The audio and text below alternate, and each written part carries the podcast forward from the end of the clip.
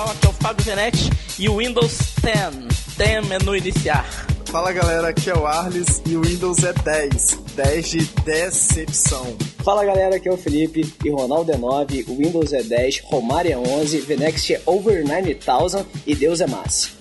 Fala galera, aqui é o Rony. Se é marketing eu não sei, só sei que é 10. É isso aí, pessoal. Estamos aqui de volta com mais um Nextcast, agora o Nextcast 19. E dessa vez nós vamos falar do Windows 10, a grande novidade que saiu aí essa. Se... Bom, Depende de quando você estiver ouvindo o Nextcast, né? Porque a gente nunca sabe que dia que o Felipe vai lançar esse trem. Mas essa semana, primeira de... semana de outubro. É, na primeira semana de outubro saiu o Windows 10. A Microsoft anunciou o Windows 10. Não sei quanto que vocês vão conseguir ouvir esse Nextcast. Até o Natal então... vocês conseguem. É. Então ele saiu aí, muita gente pediu pra gente comentar sobre o Windows 10, falar nossas opiniões sobre o Windows 10.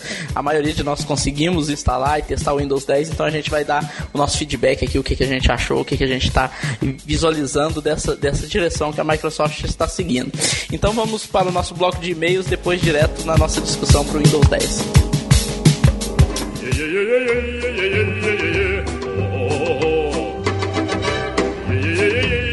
Então, pessoal, estamos aqui com mais um bloco de e-mails do Nextcast. Esse é o Nextcast 19 e agora a gente vai falar um pouquinho do feedback que a gente teve do Nextcast 18, onde a gente falou dos Lumens da nova geração, os Lumens dos famosos X30, né? É, foi um Nextcast até bem popular, o pessoal gostou de saber sobre as novidades do, dos aparelhos novos e para variar, né, enquanto o Nextcast estava no ar, a Microsoft anunciou aquilo que a gente estava chutando Sempre né? assim. Sempre é. assim.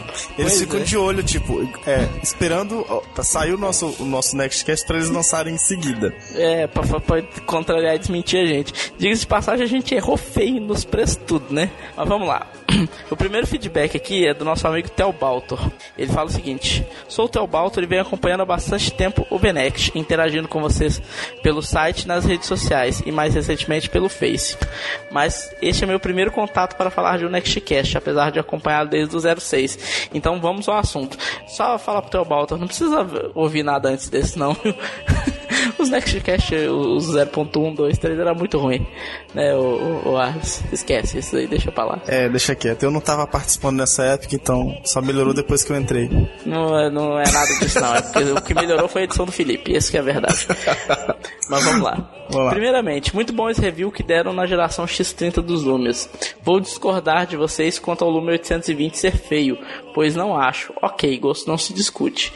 O, o escolhi aquela época pela diferença de 400 reais no lançamento dele para o número 920, pensando no seu custo-benefício. E digo que não me arrependi, e não me arrependo até hoje. Como eu como sou entusiasta por fotografia, achei que sua câmera não era lá o top, ainda não por. Mas ainda assim pensei que os 8 megapixels iria me servir. E como me serviram até hoje, afinal já consegui até colocar foto tirada de, com ela em exposição fotográfica aqui em BH. Porra, parabéns, né?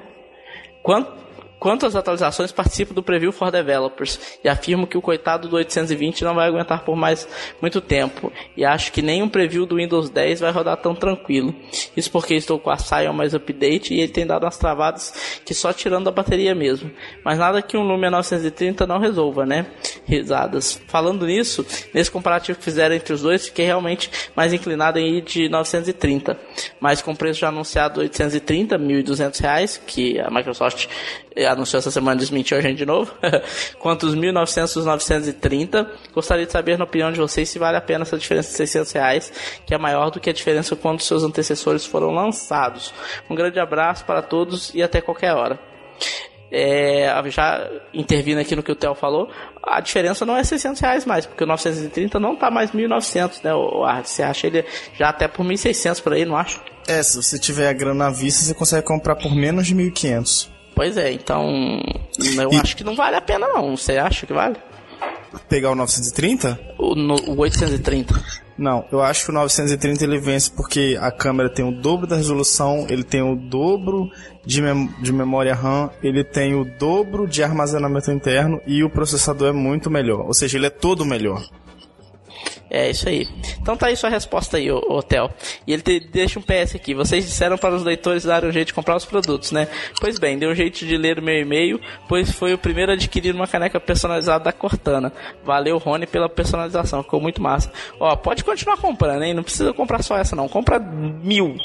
Não, é pra comprar coisa cara, não é só pra comprar caneca, não. Não, a caneca é boa porque a caneca é lucro é 100%.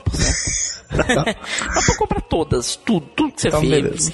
Clica nos links e sai comprando, loucamente. O próximo e-mail é do Marcos Paulo Fabri. Ele começa a mensagem dizendo assim: Bem, é a primeira vez que mando uma mensagem para vocês, mas acompanho o podcast há um bom tempo, desde a versão beta, mas não sei por que nunca consigo mandar nada. Mas dessa vez resolvi mandar um e-mail. É, não, não consegue, eu sei porque ele não consegue, preguiça. É, preguiça, isso aí. Quando eu vi o podcast 18, a nova geração 730, 735 e 830 já possuía seus preços anunciados para o nosso mercado. Creio que todos os amantes da nossa plataforma ficaram boquiabertos com os preços e com eles posso dizer que agora vai. Então, eu também achei que os preços foram bem convidativos. Eu só não sei se o 730 vai bater de frente com o Moto G, mas eu, ele pelo menos vai deixar as pessoas na dúvida. Continuando aqui o e-mail dele.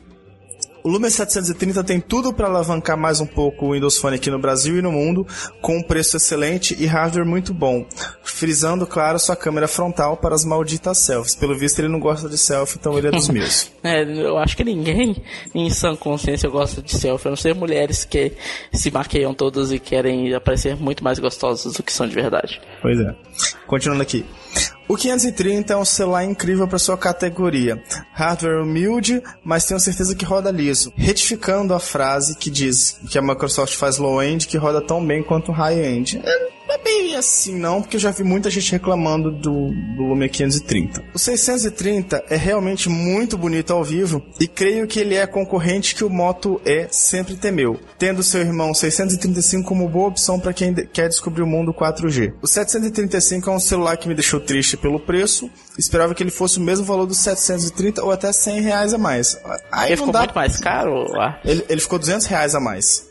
Só que ele, ele tem 4G e parece que tem mais, mais uma coisa lá que eu não lembro. Uh, o 830 ele surpreende pelo bom hardware, o preço aqui até que é bom, mas se fosse 999 seria perfeito.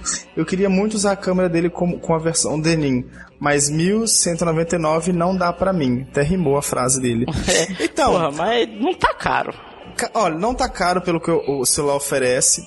E tipo, espera até o Natal que você vai achar ele nesse valor de mil reais. Ah, rapidinho. Ah, certeza, certeza.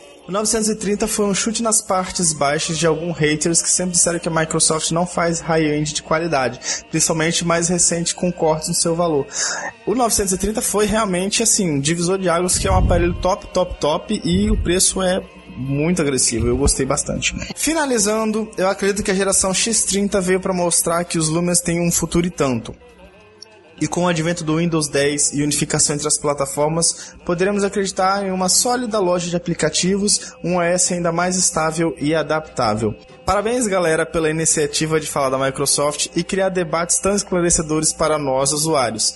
Sou fã e vocês são parte primordial da minha propaganda de produtos Microsoft, que infelizmente não me geram renda. Pois não basta querer só falar bem da plataforma, e sim ser adulto e sério e dizer que tem coisas boas e que há coisas ruins, que são importantes para se discutir para a evolução do produto. Desculpe pelo texto grandinho, abraço.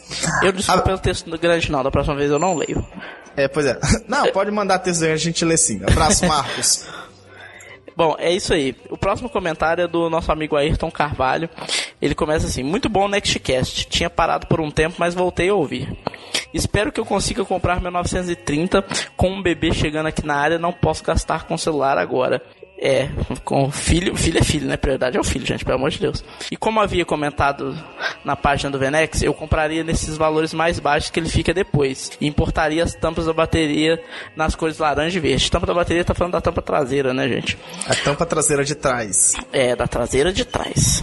Como foi comentado no cast, o preto é meio estranho por causa das bordas de alumínio que ficam marcadas com facilidade, quando cai, é claro, diz ele. E eu tenho a impressão de ser mais liso que o alumínio cinza dos aparelhos brancos. Quanto ao 1030, creio que ele venha com 3 GB de RAM, Porra, ó, ó, ele tá bem otimista aqui, olha só. Creio que ele vem com 3 GB de RAM, um Snapdragon 801, uma tela 5 polegadas Full HD, isso com certeza vai ser Full HD, um armazenamento expansível micro SD e gravação 4K. Porra, gravação 4K. Tem algum já smartphone que grava 4K? Acho que tem nenhum. Na verdade, o, o Lumia 930 ele ainda não faz, mas a, o próximo update ele vai fazer gravação em 4K.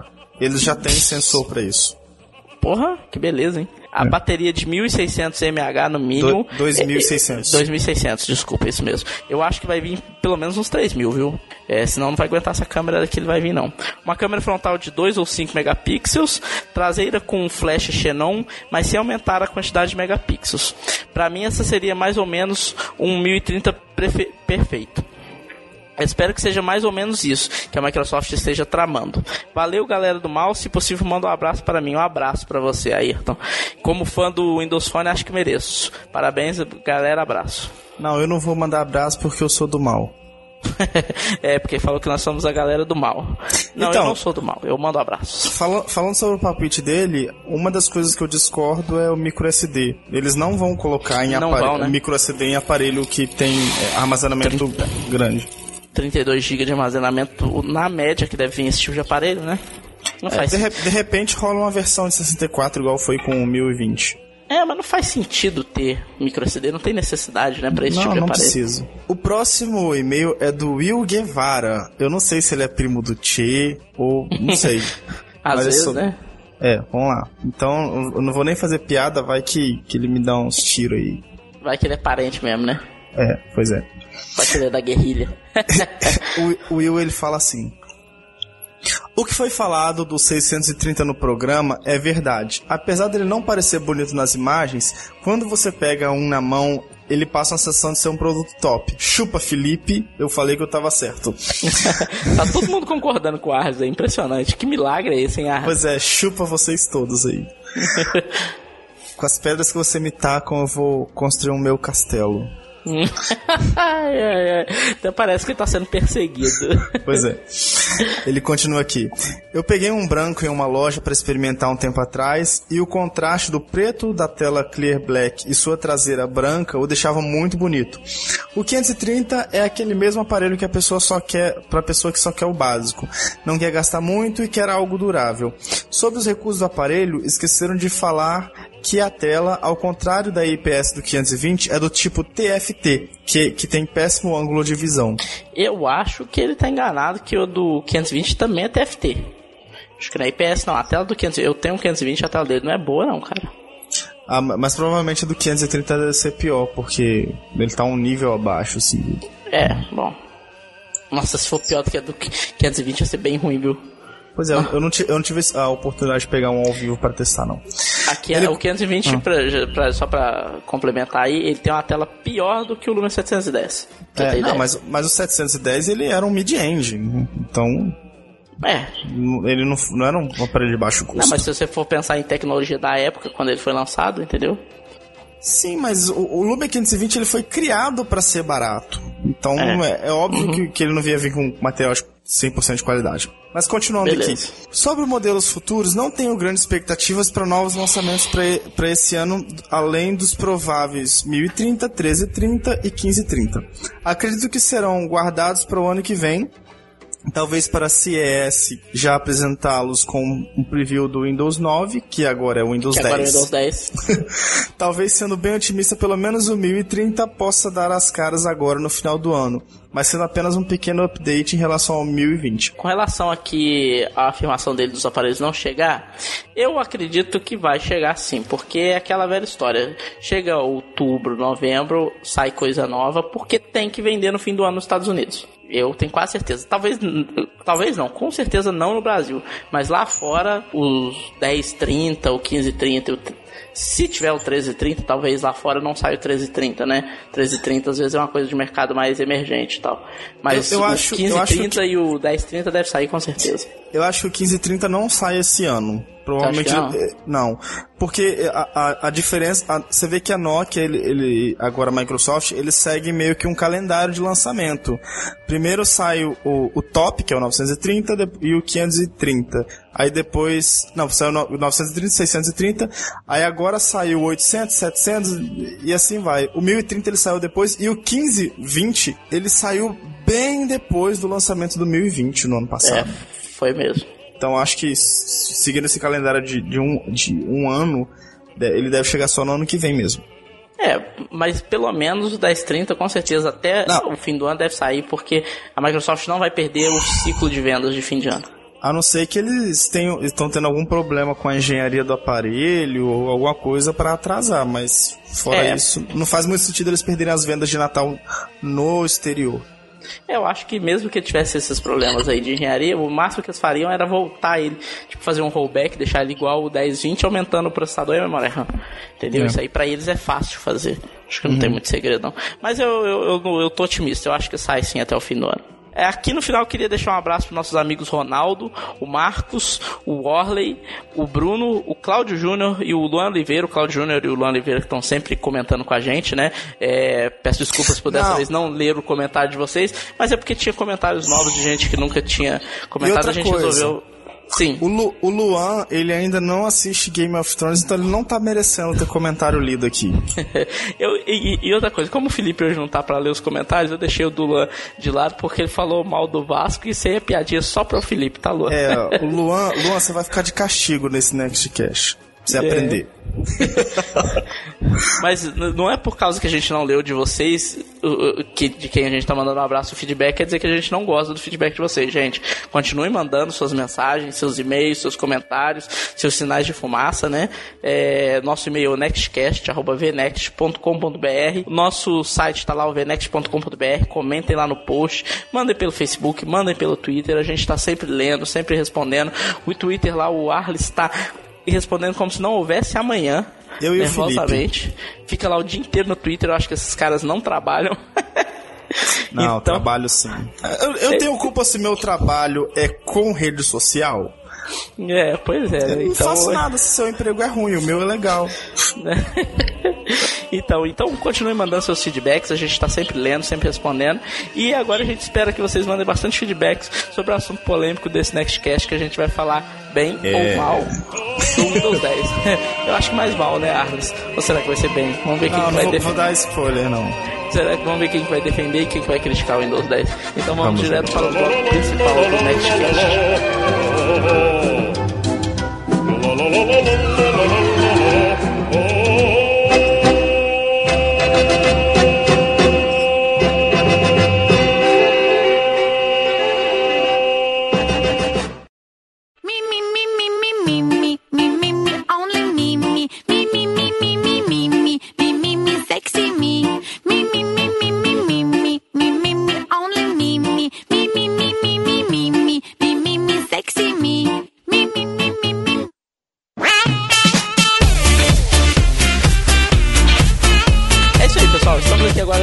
nosso bloco principal do Nextcast 19. E nesse Nextcast nós vamos falar um pouquinho do Windows 10. A Microsoft anunciou essa semana que passou, a gente está gravando isso hoje no dia 4 de outubro, e a Microsoft anunciou, foi, foi na terça-feira, né, gente?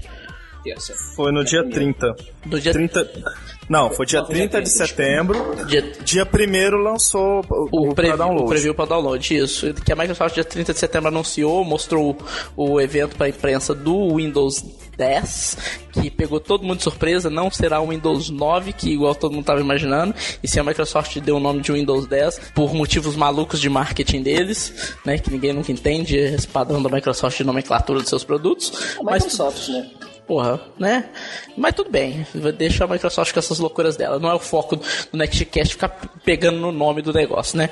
Mas voltando ao assuntinho aqui, a Microsoft anunciou, mostrou lá o que, que pretende no Windows 9 e o Arles resumiu muito bem num tweet dele que ele soltou no, no Twitter principal dele lá o que, que é a ideia do Windows 10. Fala aí, Arles, o que, que você sentiu que a Microsoft quis dizer com isso? O Windows 10 é um compilado de mimimis em forma de sistema operacional. É, por que, que o Arles diz isso? Porque basicamente a Microsoft pegou tudo que todo mundo reclamava do Windows 8, né? E voltou atrás e, e tá lançando o Windows 10 nesse sentido aí. E o Arles não tem muitas felicidades com isso, não, né? Vamos iniciar aqui o nosso assunto dizendo a maior, a maior e principal mudança que a gente viu até agora do Windows 10. Lembrando que a gente está usando a versão é, é, Tech Preview, né? Mas que é uma versão até alfa, digamos assim, não chega nem a ser beta do Windows 10. Então muita coisa vai mudar, mas o que a gente tem de novidade até agora, por exemplo, a principal é a volta do menu iniciar. E aí, Arles, você ficou completamente insatisfeito, né? Então, a, a na verdade, o meu problema com o menu, menu iniciar seria se ele fosse uma opção obrigatória. A Microsoft, eles deram a opção de você voltar para a tela iniciar da forma como é no, no Windows 8. Uh, ah, o que me deixou assim irritado nesse primeiro momento é, vale lembrar que a gente está falando de uma versão preview ele não está finalizado, o sistema vai ser finalizado daqui a praticamente um ano. Então, assim, a nossa opinião hoje é voltada ao que nós temos em mão hoje. Então, tudo que a gente reclamar aqui vai servir como feedback. Eu, eu pelo menos, vou mandar tudo isso que eu, que eu tenho falado aqui direto para a Microsoft como sugestão de melhoria para o sistema ficar do jeito que todo mundo gosta. Uh, continuando aqui. O meu problema não é que voltou o menu iniciar. O meu problema é que eles tiraram a usabilidade do, da tela iniciar. Igual, por exemplo, eu costumo usar a barra de ferramentas oculta. Da, da forma que você desce o mouse, ela aparece. Só que do lado do, do botão iniciar, a Microsoft incluiu um botão de pesquisa e incluiu o outro botão de, de multi-desktop. Acontece o que é o seguinte, hoje no Windows 8, se eu pego meu mouse e jogo ele pro canto de qualquer jeito, aparece o botãozinho preto do, do Windows e eu clico e ele abre o menu. No Windows 10, isso não acontece, ou seja, eles eliminaram todos os hot corners, que para mim eram uma das melhores coisas do Windows 8. Então, para eu usar acessar o botão iniciar com a barra oculta, eu tenho que descer o mouse no meio da tela ou do terceiro ícone para frente e levar o ponteiro do mouse pro lado para depois clicar no botão iniciar. Ah, eu tô reclamando por causa de um clique? É. Mas Porra, pio... responde aí, Felipe, o Arlos é chato pra caralho, é isso mesmo que a gente tá entendendo? Cara, absurdamente chato. Eu conheci ele mais tempo do que vocês. Ele é chato. Cara, eu sou chato, eu sei, eu assumo, nunca, nunca neguei isso. Mas acontece que, que eles pioraram a forma de você clicar na parada. Antes, eh, você não precisa nem olhar para onde você tá clicando. Você desce o mouse rápido, isso, para mim, isso melhora a sua produtividade, porque você faz as coisas sem olhar. Agora, com esse novo esse novo botão iniciar com o menu, nananã, que eles colocaram esses botões novos, se você descer sobre eles, esses três botões novos, a barra oculta ela não sobe. Entendeu? Então você tem que jogar no meio para depois jogar pra tela. Ou seja, eles colocaram um passo a mais onde não precisava. Outra coisa, continuando aqui, eu já vi muita gente falando que essa preview do Windows 10 é o melhor Windows já lançado. Cara, se você tá ouvindo esse Nextcast e você compartilha desse tipo de opinião, eu quero que você tenha uma diarreia de três meses consecutivos para você deixar de ser otário, porque o sistema tá a mesma coisa. Eles só colocaram uma listinha de ícones, uma embaixo da outra. Sabe? para mim, a pessoa que reclama da, da, do Windows 8 é porque ela não sabe usar o sistema de forma otimizada. Ela não sabe fixar os ícones na barra de tarefas, não sabe usar a barra de tarefas como um dock, que é uma utilidade dela que veio desde o Windows 7 essa pessoa ela não sabe que você clica no botão direito você tem acesso a todos os arquivos recentes. Ou seja, você não precisa de uma lista de ícones para você abrir nada. Então, assim, foi muita reclamação, foi, foi muita revolta sem motivo contra o Windows 8, que para mim foi o que teve a melhor usabilidade de todos. E agora, com o Windows 10, a Microsoft está retrocedendo a, a, usabilidade tá ficando um pouco mais burocrática, e isso é mérito de todos vocês que estavam reclamando. Parabéns pela conquista. é, o, eu tô sentindo um certo recalque do Arles aí, hein? Por que será? Mas, independente disso aí, do recalque do Arles, eu até concordo com o Arles em partes. Eu tava extremamente acostumado com o Hot Corner, principalmente o que buscava a configuração e o ligar e desligar. Já tava memória muscular, tipo, ah, vou desligar minha máquina, vou lá no cantinho lá, é, ativo configurações, vou lá, mando desligar. Painel de controle, para mim tava extremamente fácil acessar para aquele caminho ali também, né? Algumas coisas que eu fazia muito comumente no, no Windows 8. O iniciar nem tanto. O iniciar eu até concordo com a ideia de a Microsoft trazer o menu iniciar de volta, porque eu trabalho numa empresa onde 99% dos usuários são pessoas não técnicas, né, que tem conhecimento zero sobre operação do sistema operacional. E quando elas viram, porque eu tive que fazer algumas migrações por questão de licenciamento lá na empresa, e, e fui obrigada o Windows 8, né? Quando elas viram o Windows 8 começaram a mexer, foi o pandemônio na empresa. Aí foi o pandemônio. E não adianta falar igual o Ars falou, ah, a usabilidade do 8 é melhor. Tal. O usuário não quer saber. O usuário simplesmente não quer saber. Então, é, a Microsoft... É fo... por isso que eu desejo diarreia para eles. então, mas a Microsoft focou muito no... Tanto que a apresentação dela foi bem focada nesse sentido, que eles até mostraram dentro do prompt de comando, que a Microsoft focou muito no mercado corporativo, nessa mudança que eles estão apresentando agora no Windows 10 Preview. Né? E, igual o Ars falou, a gente sabe que é uma versão é, pré-lançamento, ela está muito em estágio inicial, tem muita coisa que vai melhorar, muita coisa que vai mudar. A gente vai até comentar um pouquinho dos ícones, que hoje está uma coisa terrível. É, mas a ideia de ter voltado o menu inicial eu acho interessante para essas empresas. Entendeu? Eu não acho que, que foi ruim. Você acha que foi ruim, Felipe? Felipe Cara, não, não acho... chegou a ter, conseguir testar, né, Felipe? Você, você ficou perdido na instalação e para você não deu certo, né? Cara, eu tentei instalar ele no primeiro dia e aí não rolou por 300 bruxarias diferentes.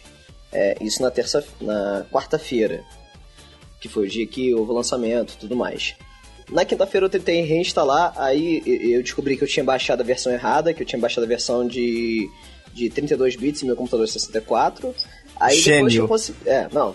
Aí eu assumo minha nubice extrema.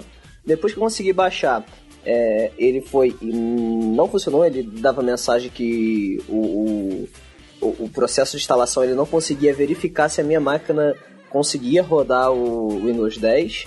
É, tipo, ele nem conseguiu identificar a minha máquina. Ok. E aí eu tentei instalar no, no VMware da Oracle e também não funcionou. Aí eu decidi deixar pra lá, vambora, e que ele fique pra lá e quando for lançado eu tento. É... Mas eu achei uma boa. Não uma boa ideia, mas assim, eu achei bom a Microsoft ter aceitado o feedback da galera e ter voltado com o menu iniciar justamente por causa disso. No setor corporativo, a Microsoft não conseguiu emplacar o Windows 8. E, e, e, assim, o setor corporativo sempre foi o ponto onde a Microsoft mais ganhou dinheiro. Uhum. É... Na realidade, eu te diria que fora o Windows OEM, aquele que vem com o computador que você compra de marca, uhum. é o único lugar que a Microsoft vende Windows. Porque ninguém compra Windows para casa, todo mundo pirateia Não, claro. pra casa. Claro, eu assim, comprei o meu Windows 7. Trouxa. Mas, mas a gente é nicho. Mas a gente é nicho. É, eu também comprei o meu do, do, assim, a minha versão 8. Eu comprei. E acabou que meu computador deu chabu e não instalou o 8. Nossa senhora. Não, assim, meu, meu, notebook não. Já o, o, computador sim. Ou seja, eu sou amaldiçoado pela empresa de Redmond. Bill Gates, pô, me ajuda, né, cara? Ajuda aí. Ajuda, tio Bill. Ajuda, Luciano. Mas, enfim. eu achei uma decisão coerente ter trago o menu inicial. Ele já, tinha, ele já tinha anunciado na build, isso não foi surpresa pra ninguém, né? Não. Na build eles tinham, eles, eles tinham falado que iriam trazer tanto o menu iniciar quanto o, os aplicativos Modern em, dentro do desktop com janelas é, como qualquer outro programa, né? É, com, com minimizar, maximizar, botar o tamanho que tu quiser e, e, o botão de fechar, né? Só que eles haviam prometido na, na build isso para o Windows 8.2. Cancelaram o Windows 8.2, provavelmente a gente nunca vai ver ele. Se ver, vai ser algo que vai ser é, uma atualização mais de patch de segurança, desempenho, algo sim, assim, sim. não novas funcionalidades e jogaram tudo isso para dentro do, do Windows 9, que vai ser é, algo totalmente voltando ao Windows 7 com elementos do Windows 8 E tem aquele lance que a gente chegou a comentar em alguns Nextcast atrás.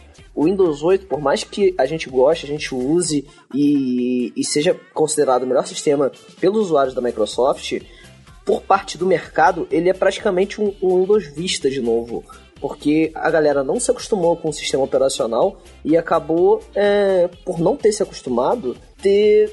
É, é, Queimou muito o sistema. Justamente, acabou queimando. E, e assim, tem um pouco de erro por parte da Microsoft nisso daí, de não ter conseguido também educar o povo a conseguir utilizar o sistema, porque nem sempre tu, tu apresentar o melhor produto quer dizer que tu vai conseguir a melhor venda e a melhor usabilidade e a melhor e o melhor feedback de por parte dos consumidores finais. E aí tem um pouco de erro dos dois lados e tudo mais, e a gente vai discutir nesse resto do programa. É, tem, tem um pouquinho até de arrogância da Microsoft na, na época do quem era o diretor do, do, da divisão de Windows era o Steve Sinovsky, né, que hoje nem na Microsoft não está mais. E todo mundo falava que ele é um, é era um cara muito arrogante assim nas decisões dele, que como ele tomou, ele teve sucesso com o Windows 7, que foi o sistema da Microsoft que até hoje fez mais sucesso, até mais que o Windows XP, apesar que todo mundo lembra do XP, mas o Windows 7 vendeu muito mais e daqui a seis anos, quando o Windows 7 estiver em tudo quanto é computador ainda igual o XP tava, tá hoje, todo mundo vai, vai, vai se tocar disso, né? Então como ele teve muito sucesso com o Windows 7, aí a Microsoft meio que deu carta branca para ele e o cara começou a se achar que ele podia fazer o que ele quisesse. Aí ele pegou o metro meia boca lá do. Foi lá no pessoal do Windows Phone, fez uma, uma compilação do metro que, ficou, que tava bem ruim na versão original do Windows 8, né? E não pegou muita, muitas dicas com o pessoal do Windows Phone como fazer direito e tal. E saiu lançando o negócio dele falou: é assim e pronto, acabou. E eu não quero saber o que, que vocês estão reclamando.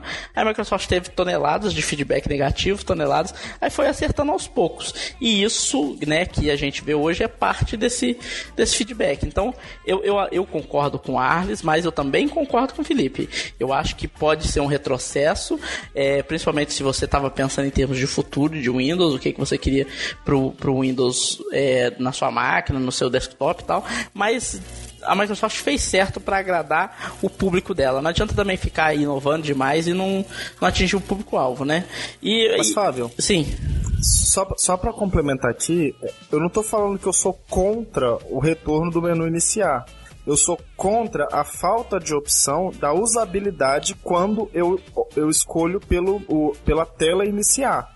Entendeu? Porque é, eles mudaram a forma de usar e se eu, se eu optasse por usar a interface do Windows 8 e mantivesse os hot corners, tudo do jeito que está hoje, para mim, beleza. O problema é que a Microsoft, quando eles dão uma opção, eles tiram a outra. Então, assim, eles acabam desagradando os dois lados. É esse que é o meu ponto. É, mas isso aí, agora que eu entendi o que você tá querendo dizer. Mas será que isso não é coisa dessa versão beta? Será que na, na eles vão ajustando isso aos poucos? Cara, o problema Só é o seguinte, pergunta. o trem já tá... O... Ah, fala. É essa, essa tela com aquelas live tiles, mas tela padrão do Windows 8, ela sumiu, morreu ou ainda tá funcionando? Não, tá lá, você tem uma opção lá que você marca que ela volta. Você, você pode habilitar, só que quando você habilita, ela fica ruim de usar porque você não tem acesso aos hot corners. Ou seja, você não pode você, é, você não pode clicar no canto e ela voltar pro desktop clássico, entendeu? Você tem você que apertar o botão descer... Windows ela volta, não? Não, Sim, mas, não, mas... É, não é bem isso, só isso que o Arthur quer dizer, não. Por exemplo, lembra quando você ia pro, com o mouse no canto superior esquerdo, aí dava uma descidinha, vinha a lista de janelinhas que estava aberta, por exemplo? Ah, tá ligado. Isso não, não isso tem mais, sumiu. entendeu? É, esse tipo as coisa. sumiram também ou não? Isso, as chaves também sumiram. sumiram. Você, então, se assim, você der o janelinha C, ela abre, mas ela não tá lá mais quando você vai com o mouse no cantinho, entendeu? Então, ó, só, eles só pra esclarecer, eles... hoje você é o orelha ah. da galera que não instalou o Windows 10, beleza? Uhum. beleza. Então, assim, eles agradaram quem gosta da usabilidade do Windows 7, mas eles caparam quem gosta do Windows 8. Então, assim, eles agradaram um lado. Esse, para mim, que é a falha do, do Windows 10. Okay. Entendi. Não, e eu queria dizer, assim, já adiantando também, gente, que a gente tá usando a versão, é, essa Tech Preview, e não tem muitas mudanças não, tá? Se você está pensando em baixar, achando que você vai encontrar um sistema operacional extremamente diferente, essa não é a realidade hoje do Windows 10 não, tá? Mas e aí, ô, ô Rony, você também já conseguiu baixar, instalar e usar, né? Já, já baixei, instalei em dois micros já até. Nossa, Mas... tá, tá avançado, hein? O que, que você manda é... aí do Windows 10? O que, que você tem? Do, do, do iniciar é assim, eu, eu ia pro iniciar antigo do Windows 8 para ver certas coisas, assim, abrir aplicativo e só. Eu não parava para ficar olhando, digamos assim, tá? Com esse novo iniciar que tem agora, que dá para colocar as live tiles do lado ali, né? Ficou muito maneiro. É, eu paro para olhar mais as live tiles no modo desktop, entendeu? Como eu não tenho uma tablet, é, quando eu clico aqui no iniciar, eu fico às vezes. Eu, eu, eu observo mais as live tiles do que eu observava antigamente. Eu concordo com a volta do iniciar. O próprio Belfior, né? Que hoje ele tá na divisão de Windows, né? É, a divisão agora é unificada, é uma só plataforma. Agora o Windows Phone evoluiu e é tudo Windows. ele, ele mesmo falou na apresentação, ele falou assim, ah, o Windows 7 a gente tem muitos e muitos computadores. O Windows 8, nem tantos, entendeu? Eles, a própria Microsoft já, já reconhece isso. Mas eu também concordo com o Arles na, na parte dos hot corners. Eu, eu tive que quase que reaprender a usar o Windows 10, entendeu? Tipo, ah, putz, pra desligar o computador. Meu, me bati várias vezes pra desligar o computador. Cara, e isso eu acho que eu, vai, que, eu, que eu vou sentir mais falta. Tava é. super é. acostumado a desligar daquele jeito lá já. As configurações, meu Deus, eu tenho que agora ir lá no painel de controle, não sei o que. Eu ia ali pela Charme, é, compartilhar algumas coisas, eu ia pela Charme e ela, ela tá, mas não tá, né? Mas. Mais ou, uh, menos, mais ou menos. É, mais ou menos, mais ou menos. Mas é uma coisa que eles não habilitaram, é só lembrando, a gente está na build 9841, né, que pode ser que saia uma outra técnico preview com outros números, né? É, não está habilitado o Continuum, que é quando é, você, teoricamente, pelo que a Microsoft falou, quando você retira o teclado e mouse, quando o computador não reconhece que tem mais teclado e mouse, ele volta, uh, digamos, ao Windows como era antigamente, ao Windows 8 como era antigamente, né? Ele abre todos os os aplicativos em full, é, volta charme, volta os hot corners, mas não foi bem explicado e não está ativado nessa, nessa versão ainda, entendeu? Então, eu gostei, né, é, desse novo menu, tá me fazendo bastante, sim, eu tô, tô agora eu tô sentindo dificuldade em usar o Windows 8, mas, é, por exemplo, assim, olhando para minha mãe e para meu pai, por exemplo, que eles estão usando o Windows 8 hoje, eles se perdem completamente, mesmo um ano usando o 8. Minha mãe não sabe como trocar de usuário, por exemplo que tem que ir no iniciar, clicar na fotinho, mudar lá, papapá. Ela não sabe fazer isso ainda. Ela não conseguiu reaprender o que ela sabia do Windows 7. E com Windows 10, né? Eu ia falar em Windows 9. com certeza ela vai é, muita gente vai aderir, aderir, só por conta disso. E o que eu acho um erro é que isso não saiu no Update 2, vai sair só no 10 ano que vem. Vai saber por que, que a Microsoft está fazendo. Eu acho que eles tiveram muito problema com a implementação, por isso que eles resolveram adiar. É sempre assim, quando começa a ter problema demais com a implementação, é melhor de. Eu concordo, é melhor adiar e pôr uma versão mais estável do que mandar pro mercado um trem meia boca que não funciona direito e todo mundo fica passando raiva. Né? Sim. Mas aproveitando, falando um pouquinho das, das mudanças aí, a Microsoft também começou a mudar um pouco os ícones, tirando os ícones a Microsoft nunca foi muito esquemórfica, né? Igual a Apple, né? Mas ela tinha os ícones que tentava dar uma imitadinha no, no mundo real e agora ela tá deixando eles bem mais flat. Só que na verdade. que eu digo até hoje. É, pois é.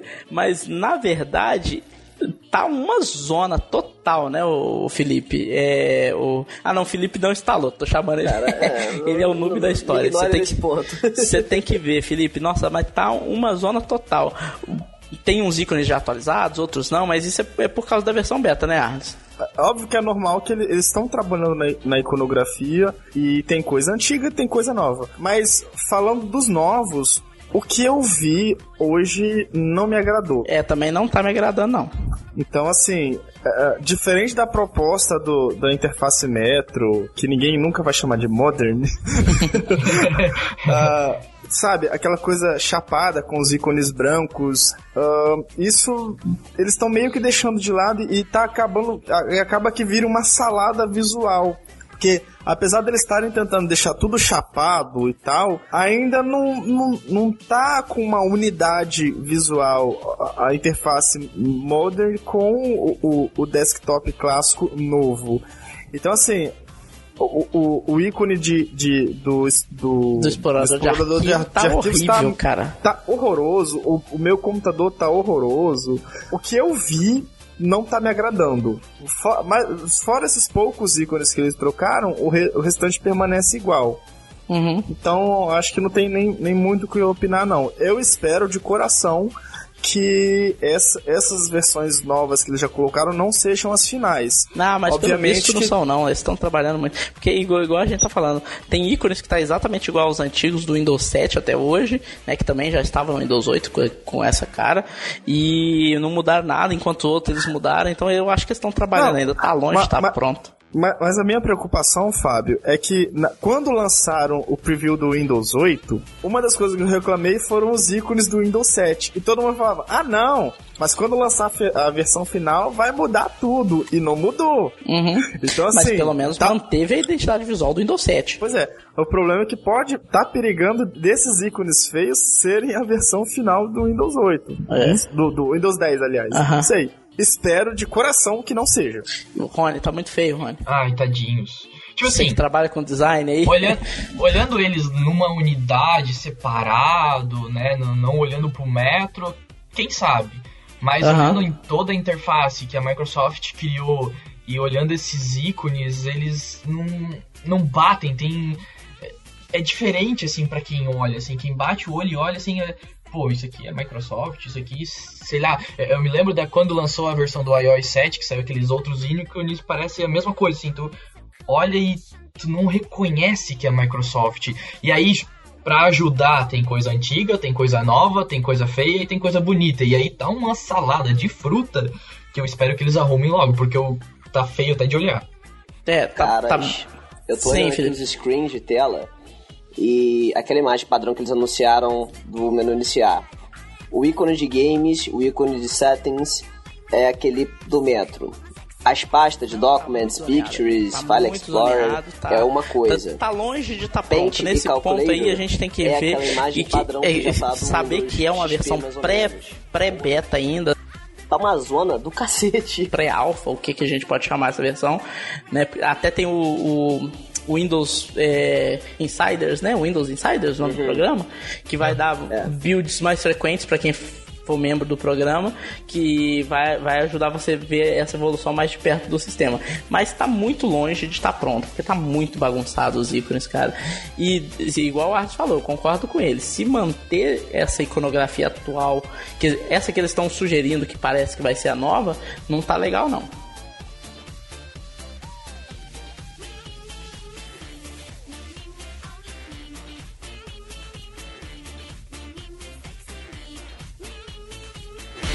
me.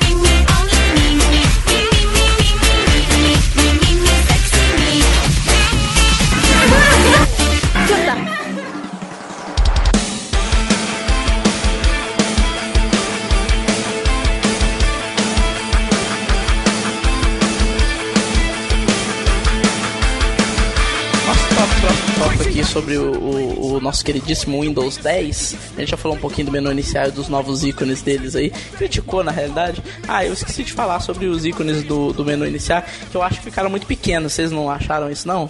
Quando vocês vão ver todos os aplicativos, principalmente comparado com o Windows 7, tá muito pequenininho. Os ícones não, dos programas e tal. Não tô achando. Quando abre todos os aplicativos, né? Isso, isso. É, sim, aí ficou pequeno, né? É, disso aí eu achei que ficou bem pequeno. Na verdade, eu não me importo, porque eu não vou usar esse menu clássico. Ah, galera, eu recuso usar, usar essa bosta. E, na boa, é só apertar o botão Windows, digitar o nome do programa e dar Enter. Acabou. É, mas eu, eu digo que eu vou usar o menu iniciar. Meu problema não é com o menu iniciar, eu tenho problemas com os hot corners que o Arles falou, mas como eu não oculto minha barra de tarefas, eu não tenho essa, essa frescurite, né? Então eu não vou ter esse problema que ele reclamou do, do hot corner da janela do Windows, mas o dos charmes para mim faz diferença. É porque eu trabalho com, com, com edição gráfica, então eu preciso de espaço. E querendo ou não, se você olhar assim, a, a barra de tarefas ela, ela ocupa uns, sei lá, uns 3% da tela, uns 5%, não sei. E para mim é um espaço precioso que fica lá gastando com nada. Não, eu acho que é até mais do que isso, eu acho que tira um pouco da atenção na hora, é, na hora eu de consigo, editar eu, uma imagem. Eu prefiro exemplo. focar mais no, no, programa inteiro em tela cheia, sem, sem ícone em volta, assim. Entendi. Pra mim é melhor. No, Eu faço leituras de navegadores. Que eu, que eu trabalho 90% do tempo em navegadores, seja no Chrome, Você Firefox... Tá com F11 lá e manda brasa?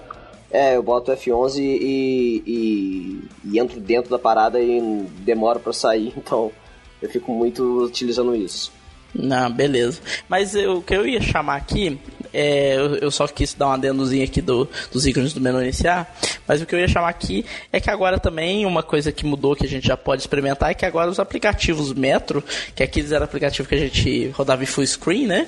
Eles agora eles funcionam como janelas, como se fosse um aplicativo qualquer do Windows, né? E eles melhoraram o modo do Snap, que é mais parecido com o Snap que tinha no Windows 7, né? O que, que você tem para dizer sobre isso, Juan? Uh, um problema. Para você que tem uma tablet ou um computador touch, você vai se embabacar, porque eles só abrem em modo janela. Você consegue colocar eles em modo em full screen, mas eles abrem em modo janela. E para você clicar, para você abrir em modo full screen, você tá ferrado, porque é complicado. Mas, assim, para quem usa desktop, ficou muito bom abrir em modo janela, tá? É, você abre o aplicativo, você pode abrir 500 milhões de aplicativo. É, eu antes, como a minha tela é Full HD, eu podia abrir três, né? Dois metro, o desktop no meio, alguma coisa assim. Hoje não, hoje eu posso abrir vários aplicativos e, e deixar tudo ali minimizado, tudo. Uma janela Só... da outra, como sempre pôde no Windows. É, exatamente. Aí agora pode abrir vários, só que ele só abre em modo janela. Não tem a opção do o contínuo seria para abrir em modo full screen de padrão. Mas como não está habilitado ainda, tem muita gente que tem tela touch que está reclamando exatamente por isso, por causa da usabilidade que caiu para zero no, no Windows 10 Touch, né? Mas eu gostei, particularmente usando teclado e mouse ficou melhor, tá? Uh, eles tiraram as bordas das janelas, que é uma coisa importante de dizer, que ficou bem mais simples, assim, a janela só ficou a barra de cima, tá? Uh, os, uh, uh, os ícones do minimizar, do maximizar e do X não tem cor enquanto tu não coloca eles em cima, ficou bem mais flat, assim, bem mais clean. E quanto ao Snap, eu achei fantástico. Essa é a palavra que eu tenho para usar do Snap, assim. Por quê? Quando você dá um Snap, primeiro, você tem quatro opções agora. Você tem na esquerda, na direita e em cima. Aí depois você tem no canto superior, no canto inferior da esquerda e na direita. Você consegue colocar quatro aplicativos. E quando você dá snap em um, se você tiver outros aplicativos abertos, ele te dá as opções para preencher aquele espaço vago. E você clica, ele preenche aquele espaço vago completo. Uhum. Tá? Do, do outro aplicativo que você quer abrir. Ou seja, é muito melhor assim para tu dar snap nos aplicativos. E uma coisa que eles não mostraram, que eu também achei muito bom, é o seguinte: se você uh, tem um aplicativo, você dá snap nele, e você minimiza ele o quanto você conseguir, né? Reduz o tamanho dele, por exemplo, ao Skype. Tô com o Skype aberto, reduzir ele só lá no cantinho. Se você der snap do outro lado, o aplicativo não vai pegar só metade da janela. Ele pega até encostar no Skype. Uhum. Entendeu? Uhum. Ele, ele vai preencher todo o espaço que tá vago. E outra coisa que uh, no Windows 8 eles têm uh, e me atrapalha muito é, por exemplo, assim, eu tenho o Skype em Snap no Windows 8. Uhum. Eu tiro ele, quando eu vou botar ele de novo, ele volta meia tela. Uhum. Eu tenho que eh, recortar ele mais pro lado de novo.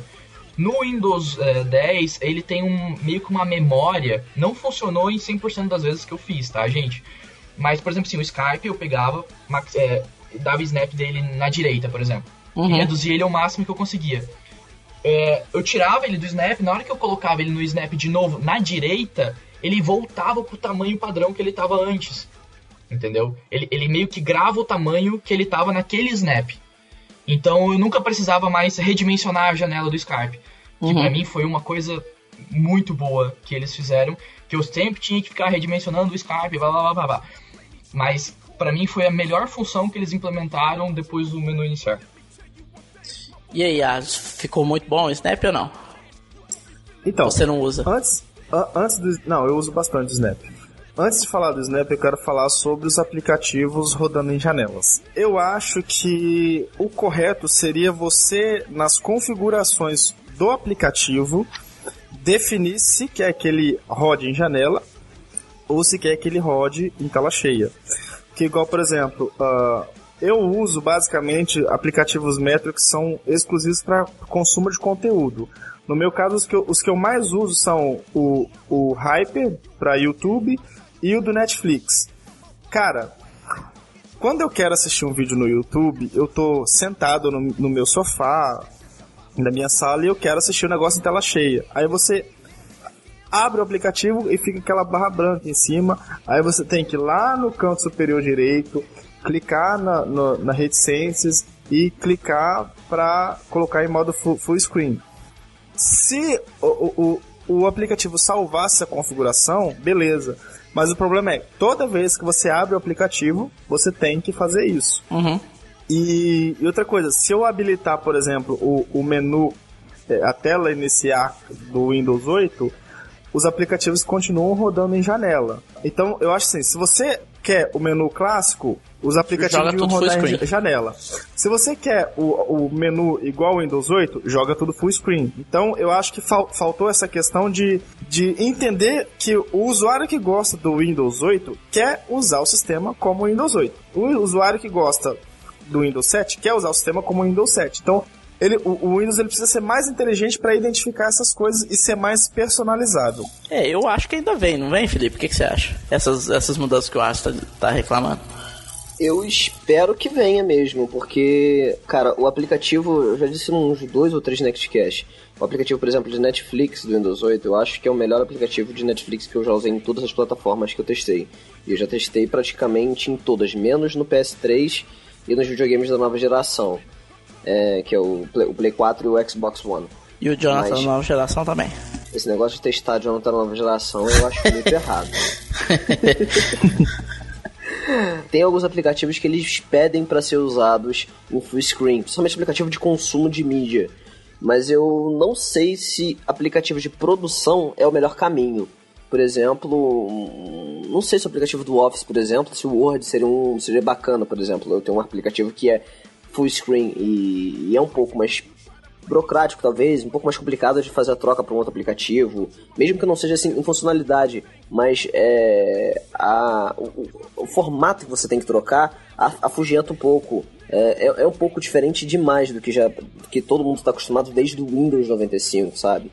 É, e, e, e, tem essa possibilidade também de tu ajustar o tamanho de tela do jeito que tu quiser. Porque tu pode hoje colocar, por exemplo, no Windows 8, botar o Skype num snap na lateral e ficar com o desktop ou com outro programa Modern, Metro, ou seja o que for, na outra parte da janela.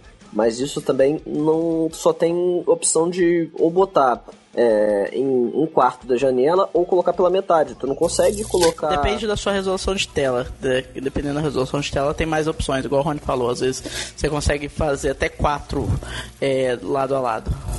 É, mas assim, se eu quiser colocar em 23% um programa, 37% da tela outro programa e 48% outro programa, eu não consigo. Aham, até porque essa conta sua aí não deu 100% não, deu? Mas se eu quiser eu posso deixar o finzinho lá no fundo do, pare... do papel de parede rodando.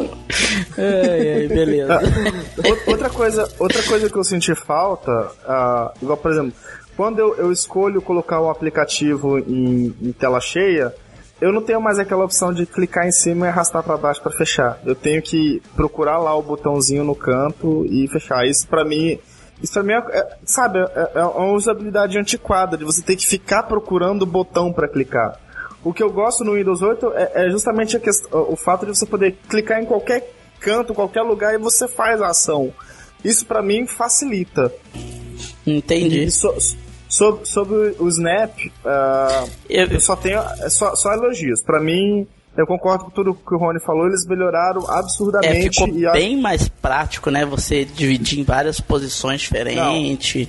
O, o, o, Snap, o, o, Windows 10 está de parabéns, ficou excelente, sem, sem reclamações é, nesse ponto. Enquanto você estava discutindo eu estava testando. Você pode, por exemplo, colocar um aplicativo, igual antigamente a gente fixava o ICQ ou o MSN no lado direito da tela, como se fosse uma barra inteira, né? Uhum. Aí, por exemplo, você pode pegar o resto que sobrou da tela, colocar um em cima e outro embaixo, tipo, ter três painéis, um do MSN, sei Sim. lá, um em cima e meio, embaixo, sei lá, o programa que a gente tá usando para gravar aqui, o Audacity, por exemplo. Entendeu? Ele tá dando uma flexibilidade muito boa. Inclusive nos aplicativos de desktop, não é só nos aplicativos Metro. Então realmente ficou, ficou bem legal o, o jeito que a Microsoft está trabalhando agora o Snap. Tá, tá, só um detalhe. Tá de parabéns. Sim. É aparentemente agora, tipo, não, aparentemente não, eles confirmaram isso Mas no assim que chegar a versão final, é, também vai ser uma tela para o Windows 8, o Windows 10 do, de computadores e outra tela para o Windows 10, basicamente assim, menu iniciar e tudo mais, de, de, equipamentos touch, tablets e tudo mais. E... É, não, então, o, dizem que o problema está nos conversíveis, igual a gente estava comentando, por exemplo, do Surface, que você pode plugar um teclado, ele vira um computador com teclado, você pode tirar Mas o teclado. Acho, eu e... acho que isso daí tá agora por ser essa versão tipo alfa ou pré-alfa, não sei qual é a versão que tá agora. É, o negócio é que não tá muito claro o que, que a Microsoft vai fazer nesse caso, entendeu? Isso aí que tá que preocupando eu, assim, muita gente. que eu entendi, e eu suponho, por exemplo, no caso do Surface é, eu tô lá com o Surface deitado no meu colo, vendo TV e comentando o debate político. É, vai ficar aparecendo o teclado virtual e ele vai mostrar aquela interface própria para, para é, própria para touch. Eu fui pluguei o Não teclado. levanta o dedo para mim. você está sendo leviano. É porque você influencia essa geração a utilizar programas de maneira errada. Você sabe? Mas enfim. Você acha é... que quem tá ouvindo o Nextcast viu esse debate, né, gente? Vamos deixar os memes do debate pra lá. Aliás, que debate, que eleições. Mas enfim. É, e quando você pluga, por exemplo, o teclado do Surface, é, funcionaria, o, ele já automaticamente migraria para essa interface padrão de PCs. Pelo menos é mais ou menos o que eu entendi. Dentro, olhando nas apresentações e no que eu acabei lendo. Não sei se é isso, porque eles não demonstraram isso totalmente, eles não pegaram e fizeram esse teste, eu acredito que não deve nem estar tá pronto, deve ser mais um conceito não, não tá que eles pronto, não. durante tempo. Mas eu ainda acho que, que funciona. Eu, eu, eu, acredito que essa talvez seja a melhor opção, porque um, um, vamos, assim, vamos ser claro, o Windows 8 hoje ele é muito mais voltado para telas touch do que para tela do que para teclado e mouse. Tanto que a versão 8.1 e o update 1 do 8.1 foram justamente focados nisso, em deixar o Windows 8 muito mais amigável para quem usa teclado e mouse, que é 90% dos usuários de Windows, pelo menos, do Windows 8 ainda. Se tu for contar hum, todos os Windows, vai ser 97, 98%. É, e aí acaba que era necessária essa mudança. Não sei se vai funcionar do jeito certo, mas acredito que tem uma chance maior de funcionar. É, eu queria dar um adendo aqui sobre o negócio dos aplicativos de tela cheia, porque enquanto o pessoal tava falando aí, me veio uma ideia na cabeça. É igual você jogar jogo, qualquer game no seu computador. O game tem a opção de você rodar em tela inteira ou em janela. Agora me diz quem usa game em janela, ah, se você que tem Steam. Ninguém. Ninguém joga um jogo em janela. Né? Então, a ideia mesmo de consumo de conteúdo sempre foi é, de, de, não só consumo de conteúdo, mas qualquer coisa que na teoria tem que ser mais imersiva, né? É, qualquer experiência mais imersiva tinha que ser em tela inteira, porque você tem que estar naquela experiência ali, se prender nela e esquecer do resto, né? Pra, pra, galera, que, pra galera que escreve, é, que utiliza o computador para escrever, por exemplo, quem está escrevendo um livro, ter o, ter o, o, o programa de, de, de escrita, o, o, writer dele, seja o Word, seja qualquer outro programa, ter um aplicativo em tela inteira é muito melhor, porque tu vai estar imersivo naquilo e tu não vai conseguir se distrair com uma notificação que vai estar na lateral, com o, o horário que vai estar na, na outra lateralzinha direita inferior e tudo mais. Tu vai estar literalmente só vendo o texto. Mas para outras coisas, por exemplo, eu que, eu que trabalho escrevendo posts menores e tudo mais, e, e, e, trabalhando com vários programas ao mesmo tempo, simultaneamente, por exemplo, o Word, é, o Photoshop e o Chrome, que é basicamente os três programas que estão abertos no meu computador diariamente, e eu faço uma troca muito rápida entre um e outro, é, não funciona. Aí ter, ter essa opção de tu colocar do tamanho que tu quer, ou tela imersiva, eu acho mega importante. É, todos concordamos que o Snap ficou muito bom e todos concordamos que a Microsoft ainda tem que melhorar um pouquinho nesse negócio do aplicativo de tela inteira. A gente espera que até a versão final melhore, né? Isso aí vamos falar um pouquinho da próxima, do, do próximo tópico aqui na nossa pauta.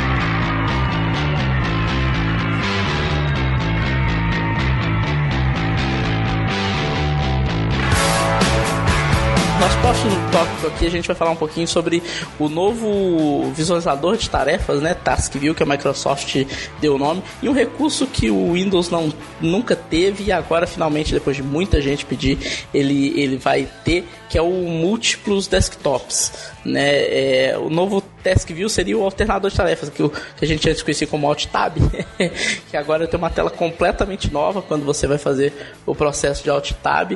Inclusive, é, tem até um botãozinho próprio para isso agora do lado do botão de pesquisa, né?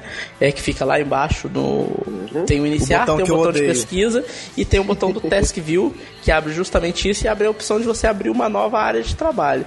Pra, pra galera que, uma... que usa Android, é, é, bem parecido com aquele mesmo botão que é até do mesmo formato, que tá no, nos Android mais novos, principalmente nos Nexus, que é aquele, se eu não me engano, é o terceiro botão, que aí aparece desse mesmo esquema, só que em vez de aparecer no horizontal, ele aparece no vertical. É, então, aí você tem a lista de todos os aplicativos abertos, todos com um snapshotzinho, né, para você ver qual que é qual, e te dá uma opção de adicionar uma área de trabalho. Para que adicionar uma área de trabalho? Por, por exemplo, você tem, tem um computador que você usa em casa e no trabalho, um, um notebook. Você tem uma área de trabalho para trabalhar em casa e uma área de trabalho para você ficar é, no seu trabalho é, com os aplicativos específicos de um de um lado e de outro do outro, entendeu? Então uma coisa não te distraria, por exemplo, você deixa seu Twitter, seu Facebook, seu, sei lá, seu Skype na área de trabalho doméstica e joga lá o Word, o Excel e, sei lá, o Photoshop na área de trabalho do seu trabalho, por exemplo. Então você o conseguiria... não funciona é que eu sei que você estuda fica aí no Twitter e no Facebook na área de trabalho. É. é. o, o, o, negócio é que uma área de trabalho ela não, é ser, ela não é controlada por horário, né? Se fosse, ia ser foda. tipo, horário de trabalho não pode ver a área de trabalho de casa, né? Mas, então tem, tem, você tem essas possibilidades. Eu achei isso muito interessante, o, o, o Arles, porque te dá mais opções de se organizar, né? O que, que você acha? Eu acho que, que esse, esses multi-desktops, eles são úteis para dois tipos de pessoa. Primeiro, para quem é muito organizado, e consegue separar as coisas e se focar em, em um tipo de conteúdo e depois de repente usar as coisas mais para bobeira e tal. E o segundo tipo de pessoa é aquela que quer ver coisa escondida no trabalho. tipo seja, eu, assim. O chefe chegou, você pá, dá um alt tab e vai pro, pro desktop de trabalho e tem lá o Word, Excel, tudo bonitinho. Aí pá, você dá, o chefe saiu, você dá um, um alt tab e você engana que não pro... tem nem ali embaixo na barra de tarefa, ele nem vai ver, o, sei lá, se o media player tava aberto lá pra você ver num vídeo, ele nem vai ver o que, que tá lá. Mas, mas acho que aparece, não? Não, eu acho que não. Ah, aparece sim. Bom, eu não sei porque não aparece, não, o aparece não, é, é, como se fosse outro computador, na verdade. Aparece, é uma ah, tá. aparece que tá aberto. Aparece, aparece, aparece uma aberto, barrinha né? embaixo. Aparece uma barrinha bem fininha embaixo, mas aparece que tá aberto. Tá, mas, mas é diferente, então, por exemplo, ter uma barrinha dessa fininha do que, por exemplo, ter o programa do, do Media Player lá, o VLC, aberto embaixo. É outra coisa. É por isso que eu digo, gente, usem a barra de tarefa oculta. É a melhor coisa do mundo. agora, agora vocês estão dica falando, de eu tô vendo. Realmente, realmente aparece lá bem sutilzinho lá embaixo, bem escondidinho, né? E pra, pra mim aparece tudo porque eu deixo os ícones fixos. Então, uhum. Então, assim, se, quando eu, é igual eu, inicio meu Windows, tem, tem aqui 1, 2, 3, 4, 5, 6, 7, 8, 9, 10, 11, 12, 13, 14. Eu tenho 14 ícones fixos na minha barra de tarefa. Ou seja, eu transformo isso num dock. Uhum. Então, no, nos meus dois desktops, eles aparecem os mesmos 14 ícones, entendeu? Tipo aquele spotlight do Mac, né? É, é, Exatamente. é bem essa a ideia. A ideia é aquilo ali. Uhum. É, Mas... eu, eu, acho legal aqui que você, por exemplo, você vai lá e alterna para uma área de trabalho e outra. Aí vamos supor que você quer. Você vê igual vocês falaram, tem lá o, a marcazinha do ícone lá embaixo e tal, é, da janela da outra área de trabalho. Quando você clica nela, ele, ele já te joga automaticamente para outra área de trabalho. É muito legal. É, exatamente. Ele não abre outra instância do programa, ele vai para outra área de trabalho. Para é. abrir outra instância tem que clicar com o direito e abrir uma nova guia, alguma coisa assim, por exemplo, na internet. Não. É, dependendo do programa nem abre, né? Alguns programas sim. não abrem mais de uma instância. Exatamente. Pra galera que reclamava de produtividade dos apps Metric, que você sai de um lugar e vai pro outro, eu quero só ver se eles vão elogiar isso. mas, mas outro tipo de profissional que eu acho que, que vale a pena ter esse tipo de, de múltiplos desktops é a galera que utiliza aquele conceito de bring your only device, que é aquela parada que tu utiliza o mesmo computador pro trabalho e pra diversão. Uhum. O cara chega com o notebook na empresa de manhã, e à noite ele chega em casa e ele vai jogar nele. O cara cria um desktop de cada lado e beleza. Ele se organizou, ele vai ter, tipo, uma área de trabalho. Mas foi isso que eu disse, Felipe, tá roubando minha ideia. Não, mas tu não disse desse. Mas, mas, eu, mas eu falei. Tô, tô falando de jeito diferente, tô falando do meu Eu jeito. falei da maneira burra? Você falou de uma maneira burra. É, eu não entendi o que você falou. Mas, esse, esse é... que o Felipe tá falando agora é o primeiro tipo de pessoa que eu falei. Exatamente. Não, mas, mas esse que, por exemplo, é um cara que utiliza o Surface Pro 3. O cara tem o. Ou se não, aquele, aquele. aquele tablet que tem aquele teclado da, da Dell, por exemplo, tudo mais. É, o cara tem o computador que ele vai chega no trabalho, tá lá o papel de parede da firma, tá lá o, o, ER, o ERP da empresa, tá o Excel na área de trabalho, tá tudo mais, tá tudo bonitinho. É os ícones que tá lá. Aí ele vai, quando ele chegar em casa, ele abre um desktop dele normal e vai estar tá lá aberto a Steam, vai estar tá aberto o aplicativo de Twitter e tudo mais, essa coisa, e vai estar tá o papel de parede com uma baita selfie dele com a namorada dele. É, é mais ou menos isso que eu quis Mas dizer. Mas o papel entendeu? de parede é diferente? Não. O papel diferente muda? É igual, Não. é a mesma coisa. É, é a mesma coisa. Mas provavelmente, ah, é? vai, provavelmente vai poder mudar, viu? Eu acho Ô, que Felipe, então, ainda vai Pode experimentar. mudar, então. porque no, no que eu usei no Mac dá pra mudar. É, provavelmente essa, isso vai poder mudar. Mas eu, eu tenho uma outra ideia que é um caso muito especial meu, que para mim pode ser muito útil. Eu chego aqui em casa, meu computador tá com 450 programas abertos, 1500 abas abertas, tudo coisa de trabalho, tudo coisa do Venect. A minha esposa vai usar meu computador e fala assim: "Pô, mas cheio de trem aberto, não dá para mim usar nada". Aí o que, que eu faria? Abro uma área de trabalho vazia, continuo tudo aberto, ela não tá sabendo E, a e vai lá o e... computador vai pro espaço, né? Mas tem memória na, para na isso? verdade, na verdade, isso que o Felipe Desculpa tava um falando, computador ferrado.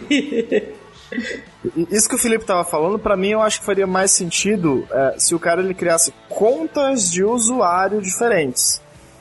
Que aí ele, vai ter todo o, o sistema focado em determinada coisa. Não, mas aí não, que- porque, porque isso aí não impediria Mas o cara usar as duas só- coisas ao mesmo eu tempo, acho que tendo, tendo, tendo um desktop ali, um do lado do outro, é, eu acho que é muito fácil do cara se dispersar. Pelo menos, pelo menos pra mim, eu acho que isso não funcionaria. Ah, mas ninguém, ninguém tem culpa que você é incompetente. Você não consegue se, se focar no trabalho quando você tem distrações, rapaz. Nós somos dois enrolados, é. na verdade. Mas, na verdade, nós somos quatro. Por exemplo, eu, eu vivo meu Twitter deck aberto lá, toda hora eu olho, jogo uma piadinha no meu Twitter, jogo uma coisa lá no Twitter do Venex, e aí é aquela coisa, né? Quando eu vou ver, eita, onde eu tava?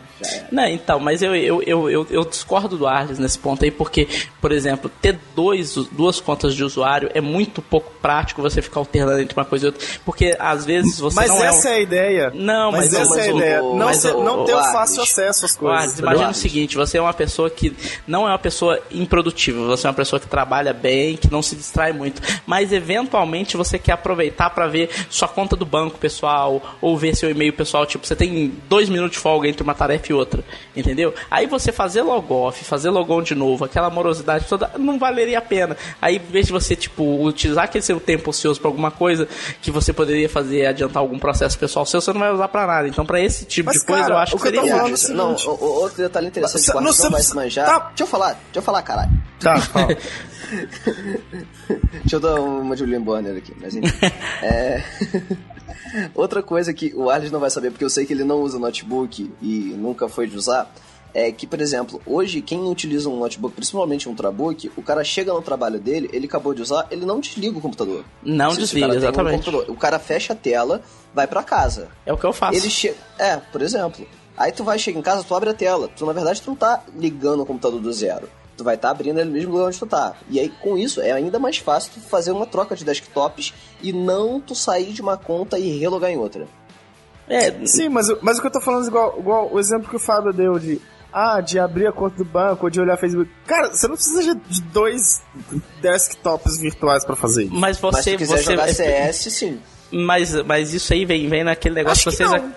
Então, ah, isso vem naquele negócio que você acabou de falar da imersão. Aí você tem um tempo vago e você é uma pessoa produtiva que não fica se, se prejudicando no seu próprio trabalho. E, e- você não se distrai com ter, por exemplo, seu, seu Twitch Deck ou seu, seu Skype pessoal aberto e piscando lá embaixo na sua barra de tarefa, porque está em outro desktop.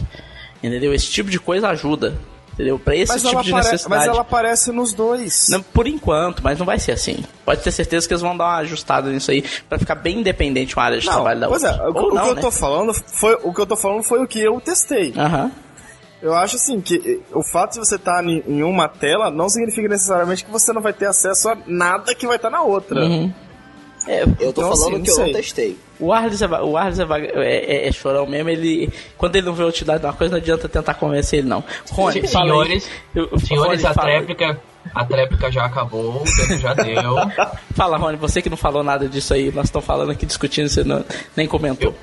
Eu, eu só observo. assim, Porque essa é, polarização. É, o superávit primário. É, eu, eu gostei bastante porque eu gosto muito de me organizar. Então eu conseguiria. Hoje, hoje a minha organização é por navegador. Por exemplo, assim, eu tenho quatro navegadores. Então eu tenho coisas pessoais no Internet Explorer, tenho coisas do VNext na, no Mozilla, eu tenho coisas de pesquisa no Chrome e uh, outros nos dois Opera, que eu tenho o Next. Não, o... olha só, isso aí não é organização, isso é psicopatia.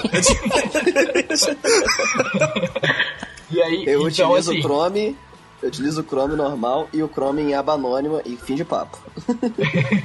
ah, não, é sem contar as abas anônimas, né? Isso a gente não conta. Pra ver, é, pra mas... ver as coisas indecentes. É pro Felipe entrar no Tinder. É pra usar o site do Veneto. É porque uso, dá pra usar o Tinder no computador mesmo, tá certo. É, ah, você tá sabendo, hein, Felipe? Eu sou, eu, cara, eu trabalho com marketing digital, sou analista de social media, eu tenho que saber dessas coisas. Sei, sei, a desculpa. Mas vai, Rony, nós fica te interrompendo, manda brasa aí. É, e aí, então, eu conseguiria me organizar melhor, de uma forma mais prática, das coisas que eu faço, entendeu? Deixar um desktop pro pessoal, é, é, como por exemplo, assim, eu poderia deixar um desktop só pro VNext, por exemplo, com as coisas do VNext aberto e um pro pessoal. Não necessariamente precisaria de dois usuários para ser produtivo ou não, ou, ou enfim. É, eu, eu, não, eu não tive coragem de instalar o Windows 9, ou, opa, o Windows 10 ainda na minha máquina padrão. instalei no computador aqui em casa, que é de uso esporádico, assim. Eu fui uh, corajoso, taquei no meu notebook. e eu, eu, eu vi que disposição toda. É, eu vi que tem bastante aplicativos Metro que não tá funcionando, então eu fiquei meio assim, outros que estão umas DLL faltando, blá blá blá. Como eu uso bastante programa, eu não tive tanta coragem ainda essa semana, talvez semana que vem. Mas eu vou conseguir me organizar muito melhor com esses desktops, assim, eu gostei bastante do que eles fizeram, assim, é, não é muita coisa, mas é uma, é uma organização que eu vou ter, assim, que vai me ajudar. Uhum. Não, beleza. É, deu uma polêmica boa aqui. Isso aí, o Arles não adianta que ele não quer o multi-desktop, mas eu gostei bastante, gostei bastante do teste que viu. Não, gente, acho não é que, que foi uma adição quero. boa. É que eu acho que ele, ele, ele ainda Nossa, não funciona embora, igual, exemplo. Embora, o é um chato. Se, se eu abrir um, um Chrome numa tela, ele vai abrir o mesmo na outra. Então, pra mim isso não faz muita diferença. Enfim, só bora. Pro, só, peraí, só um pouquinho, só uma coisa. Uhum. É, o, o o multitarefa que existia no Windows 8, que você arrastava da esquerda ali, que abria as janelinhas pequenininhas, não existe mais. Ele virou o multitask daquelas janelas grandes no meio da tela, até mesmo para as interfaces Metro, pelo menos por enquanto. Vai ser aquilo, pelo que o Joey Belfior falou na apresentação. É, isso aí eu até não acho que seja problema não. Tanto que o jeito de chegar nela é a mesma coisa. Você desliza o dedo da direita para da direita, da esquerda para direita, aí ele abre essa tela inteira, né? Não, não acho que seja prejuízo nesse caso, não. Não, é tanto prejuízo da usabilidade assim, você acha? Charles? Não, não, nesse sentido não. Não. Então beleza. Eu só, eu só queria os hot corners de volta. Então beleza, vamos pro próximo assunto. As quartas fica doido aqui e nós convencemos ele a usar muito desktop agora.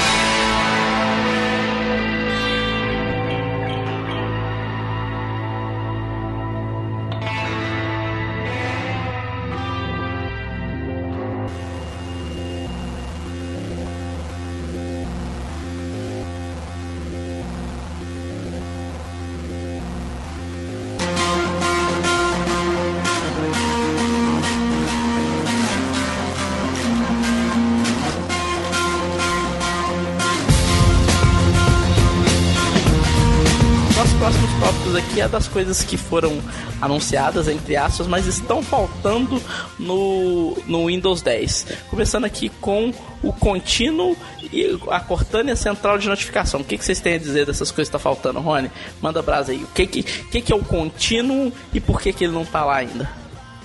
Falar uma coisa que não tá é complicado, né? Microsoft, mas uh, o contínuo é o que a Microsoft quis apresentar de. Por exemplo, eu tenho. Eles apresentaram na Surface, né? Que é o produto deles. Eu tô lá com a Surface usando teclado e mouse. Aí eu retiro ou desabilito o teclado e mouse. É, e aí ele me dá uma opção, eu posso colocar isso como padrão, né, para ele não me perguntar se eu quero ir para interface uh, metro, digamos assim. Eu não sei como é que eles vão chamar isso, mas aí ele ele abriria por padrão os aplicativos em full screen, é, ele é, habilitaria os hot corners, faria tudo que o Windows 8 é hoje, ele faria com o Continuum habilitado para touch. Aí, é, só a Start que é um pouco diferente. Ela é meia junção maluca do, do menu iniciar com a tela full full é, do, do Windows a, é, 8. A própria animação mostra que só o iniciar ele só cresce, né? Ele fica uh -huh. grandão assim. E domina a tela inteira. Ele domina a tela inteira, fica em full screen, né? Como eles quiseram. Aí quando você reconecta o mouse e o teclado, ele volta pro desktop. Ele diminui os ícones, retira umas coisas. Só que não está habilitado isso ainda. E isso pode ser. O próprio Belfior falou na apresentação que ele falou assim: ó, a gente tem isso, né, dos aplicativos uh, desktop, mas isso surgiu um problema nas, uh, nas interfaces touch, né? Que eles vão tentar resolver como contínuo. Eu tenho medo disso, porque, por exemplo, se você tem um computador que é touch, mas o teclado não sai, por exemplo como é que eu vou desabilitar isso? Será que vai ter uma opção manual? É, eu vou conseguir deixar algumas coisas como padrão? Um como o Arles falou. Teclado. É, como o Arles falou, será que eu consigo configurar para esse aplicativo sempre abrir full screen? Esse não, esse sim, esse aquele. Como é que vai funcionar o Snap dos aplicativos que estão em Metro com os aplicativos desktop? É, eles apresentaram um modelo de vídeo, nem funcionando tava e eu não sei o que vai acontecer. Eu, eu gostei do que eu vi, mas eu tenho medo de como vai funcionar. É, não dá para falar muito mal sem ver, né? É, pois é. Sobre o contínuo, eu acho que ele vai funcionar legal, só que eu não vejo isso chegando pros PCs. Não, com certeza uh, não. Eu, eu, não, não tenho muito o que opinar, porque o, o que a gente viu foi um vídeo rapidinho de uma amostra, mas se for aquilo lá que eles mostraram, que quando ele reconhece que está sem teclado, ele dá a opção de voltar para pro, a usabilidade do Windows 8, eu acho que é interessante. E aí, o, o, o, Felipe, nesse aí você não precisa ter testado, você viu o vídeo, você acha que é interessante também? É, isso eu achei bem interessante porque eu ainda também não sei direito como que vai funcionar e isso, principalmente hoje tem bastante computadores com tela touch, assim, tem, tem começado a sair um pouco mais tem entrado no mercado já de, de uma maneira até produtos mais baratos. Tipo, tu consegue por R$ 1.100 tu já tem alguns computadores com tela touch com Windows 8. É, eu acredito que provavelmente deve ter alguma configuração manual já de tu colocar isso, que é aquela tela ou a outra. É, ou se você prefere ficar na, no padrão de desktop. É, e, mas eu tenho medo porque a Microsoft geralmente tem umas paradas bem bizarras assim, de às vezes tu tem que mexer, botar um DLL e mexer no, no, no Win32 da parada. É, uhum. é meio bizarro uns trecos desse que acaba que tem algumas opções que, que para o usuário comum tu, é, é, extremamente burocrático. Ah, mas, mas não acho que eles vão deixar tão burocrático assim, não. Eu espero que não, porque essa, essa tela até que ficou, eu, eu acho que ela ficou bem bacana. Acho que até, até pro mouse e teclado, eu acho que ela funcionaria tranquilamente. Uh, funcionaria talvez até melhor do que o Charme hoje para computador, pro, pro mouse e teclado mesmo. E, e, tanto que na imagem de divulgação, essa imagem ela tá funcionando, que, que, tá, com aquele, que tá com aqueles aplicativos é, como no menu iniciado do Windows 8 e tá a, aquela lista na, na esquerda com, com os aplicativos, com configurações e outros aplicativos ao, ao lado, tá mostrando a imagem dentro de um Surface com um teclado. Uhum. Então eu não sei como que isso vai ficar, não tenho a mínima ideia. É, vamos ver o que a Microsoft vai inventar de moda aí. E aproveitando falar de uma coisa que todo mundo esse ninguém sabia que existia, a Microsoft falou, mas não veio. Mas uma que todo mundo estava esperando, mas que não apareceu ainda é a Cortana. E aí, Eduardo, está fazendo falta a Cortana no Windows 8 ou nem tanto? Cara, eu acho que ela é totalmente relevante no computador. pra mim não precisa. Você não acha que, tipo, pelo fato do Google tô, ter no Google... Dei uma de Eduardo Jorge aqui. pelo fato do... quem? Quero pelo fato do Google ter, por exemplo, no, no Google Chrome, no Chrome OS, o Google Now lá, você não acha que a Microsoft tem que pôr, mesmo que seja não muito relevante? Cara, acho que se for pra colocar um negócio só para dizer que tem, porque é, eu não, eu não consigo enxergar as pessoas conversando com o tablet ou conversando com o computador, sendo que você pode fazer uma pesquisa no navegador que é bem mais rápido. É. Tipo, mas quando você, tá... corre risco de você corre risco de, de, de, de perguntar ah, vídeo de gatinha e sair vídeo de galinha, entendeu? Então, sei lá, eu acho isso meio idiota. Tu viu o filme Her? Fala, Felipe. Que foi de cada Oscar? Não. É, que, que a Scarlett Johansson é uma é, é, a voz da Scarlett Johansson é uma, uma inteligência artificial de um computador, é, é um pouquinho futurista até. Cara, faz um sentido ter aquilo, eu acho assim. É, eu, eu acho que com, com, a tecnologia que a gente tem hoje, é, não é tão útil assim. É, o Google Now, pouca gente eu acredito que usa no computador. Eu acho que é mais entusiasta mesmo e tudo mais, mas ele não é tão útil assim. É, tanto que é, o que funciona melhor no Google Now hoje é, é, a questão de cards, que é integrado. Eu acho, acredito que isso sim é uma coisa que eles não chegaram a falar, mas que poderia talvez ter uma maior integração entre celular e computador. Como vai ser o mesmo core, o mesmo núcleo, vai ser, na verdade não é o mesmo núcleo, é o mesmo, é o mesmo sistema. sistema. É, vai, é, vai ser no mesmo. é uma coisa que vale comprar. A gente não esqueceu de colocar na, esqueceu de colocar é. na pauta. Né? É o mesmo sistema para todas as plataformas da Microsoft. E, e, nisso daí a gente não tá falando só de celular e de computador. A gente tá falando de sistema para TV, de Xbox, de qualquer coisa que tenha uma tela em que interaja. Inclusive aquele.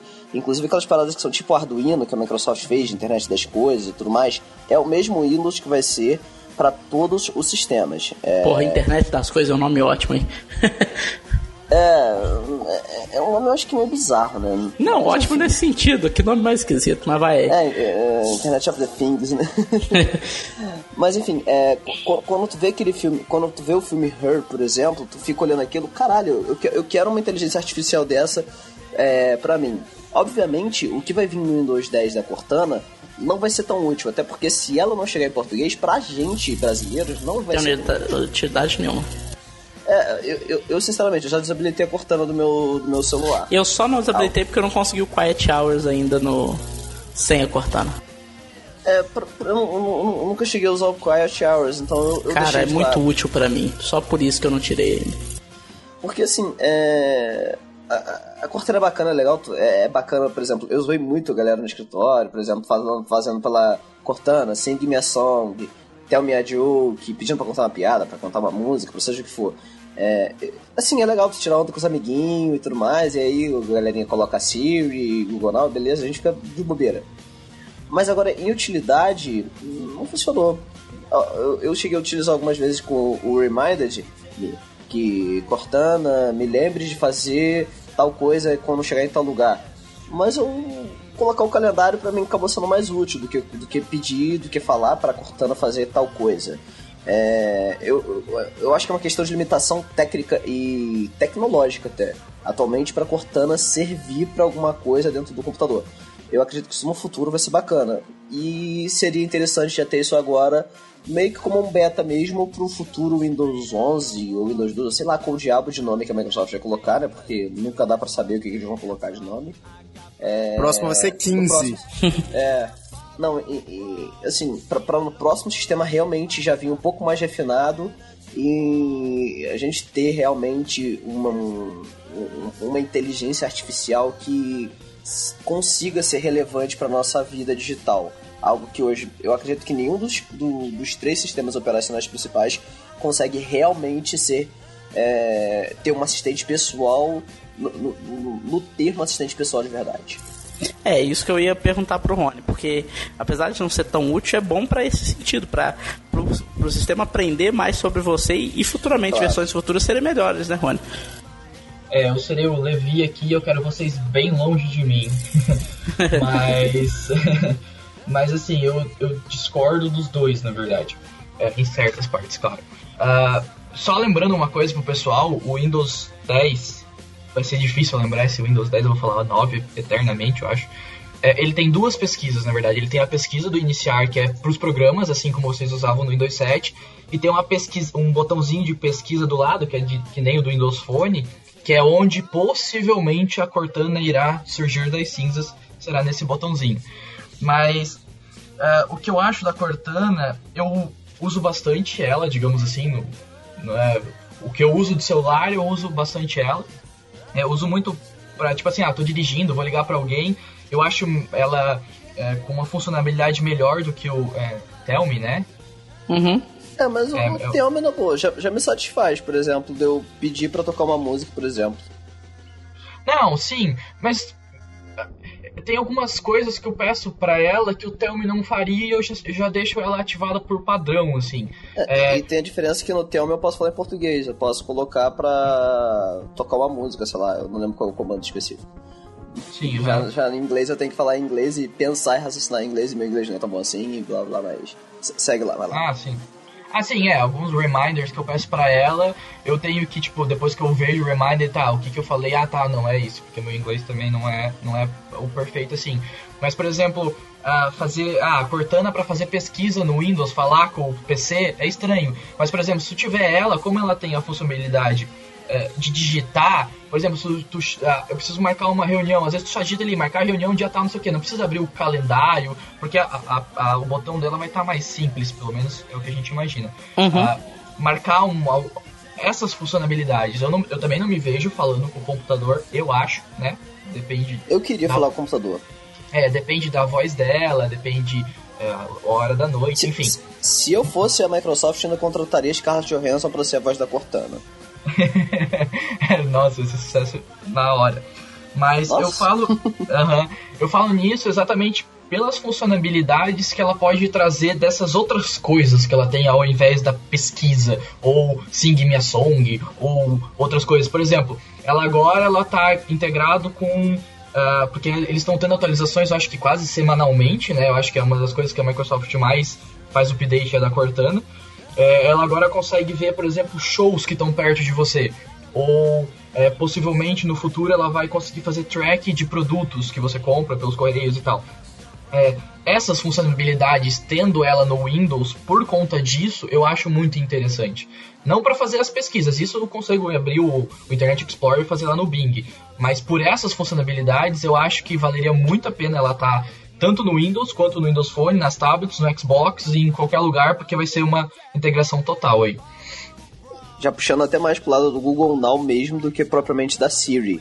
Que o Google Now já, por exemplo, lê teus e-mails e descobre que tu comprou um ingresso pro show em te, janeiro do ano que vem. E te manda propaganda, compra o ingresso pro mesmo show.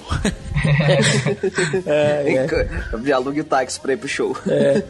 Bom, mas é isso aí. Outra coisa que a Microsoft é, anunciou, mas ainda não mostrou, é que o Windows 10 vai chegar com uma central de notificação igual a. Igual não, né? Parecido com o que está no Windows 8.1, Windows Phone 8.1, que ainda no Windows 8 não tem a central de notificação. Útil ou inútil, Arras? Olha. Bem eu... direto, seco, rápido, pra completo. Desnecessário no computador. Felipe, eu acho que pra tablet, pra tablet eu acho importante. Pra tablet, beleza, computador não. Mas eh, como que você agrupa suas notificações no computador sem uma central de notificações? Sabe por quê? Porque, igual, por exemplo, a notificação basicamente é e-mail, redes sociais, certo?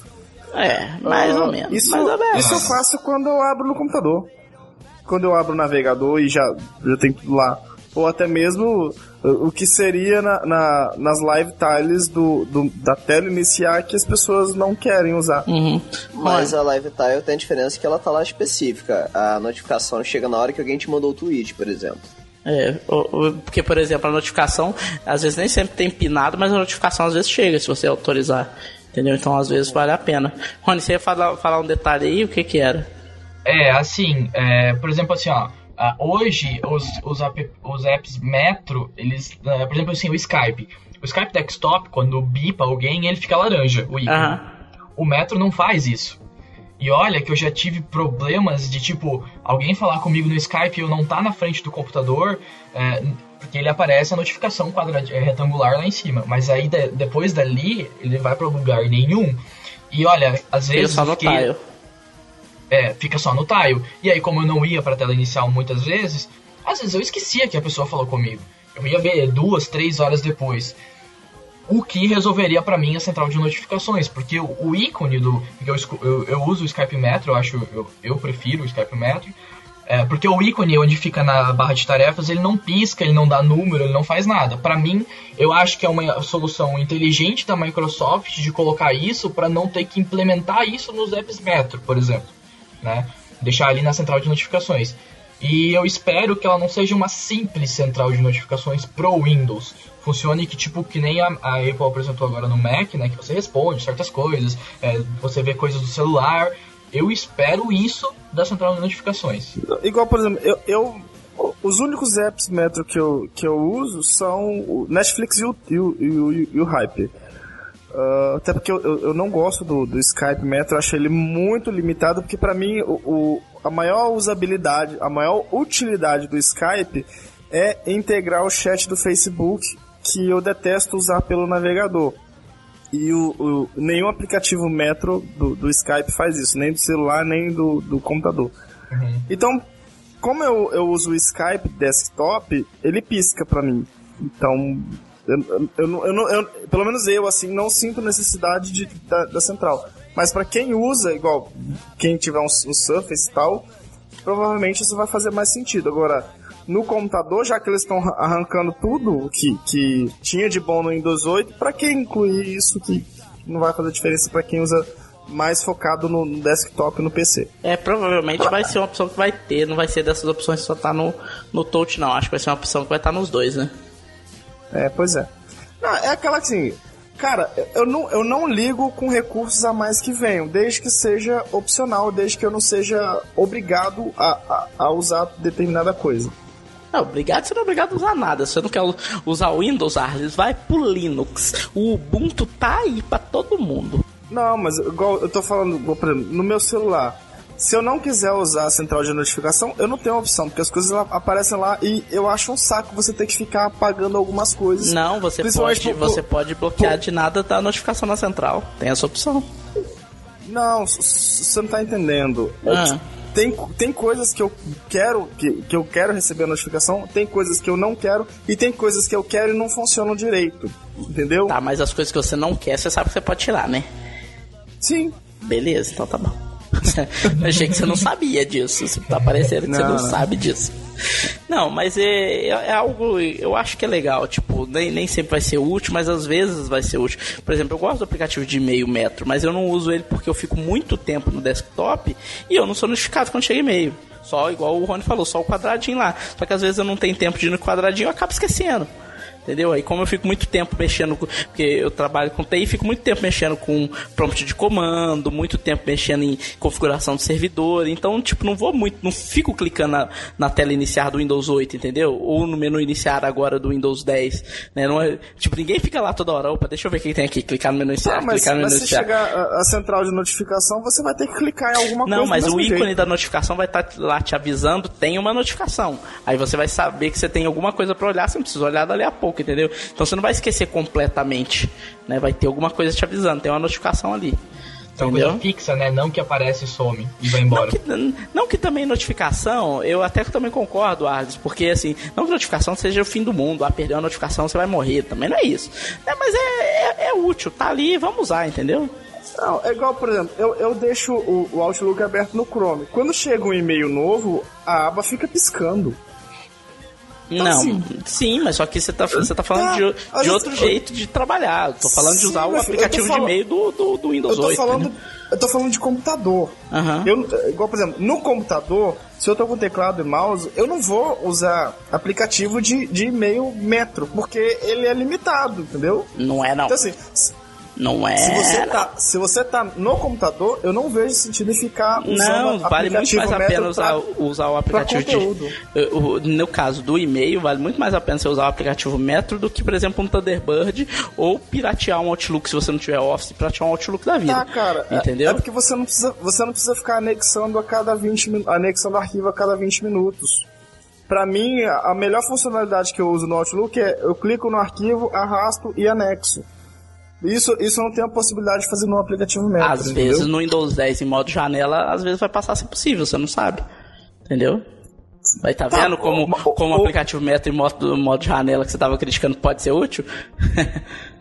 Pode ser útil, mas tipo assim, eu não vou ficar com mais uma janela aberta se eu, se eu, já tenho todas as abas numa janela só no Chrome. Então assim, eu não. Sabe, ficar abrindo um monte de coisa para você ficar procurando um monte de coisa em lugares diferentes e. Eu, eu gosto de ter tudo concentrado num lugar só. Tanto que o chat do Facebook eu, eu incluí no Skype pra não ter que ficar, sabe, abrindo a aba do Facebook para responder e aquele monte de janelinha ocupando espaço no, no Chrome. Então eu gosto, eu gosto de concentrar as coisas num lugar só. É. Bom, beleza, não vamos ficar discutindo demais não, porque uns gostam, outros não. O Arles é chato pra caralho, né, Felipe? É difícil convencer esse Arles aí das coisas boas. Só reclama do Windows 10, o Arles não gosta de mais nada. Eu sou hater do Windows 10. É. Então vamos para o nosso próximo assunto.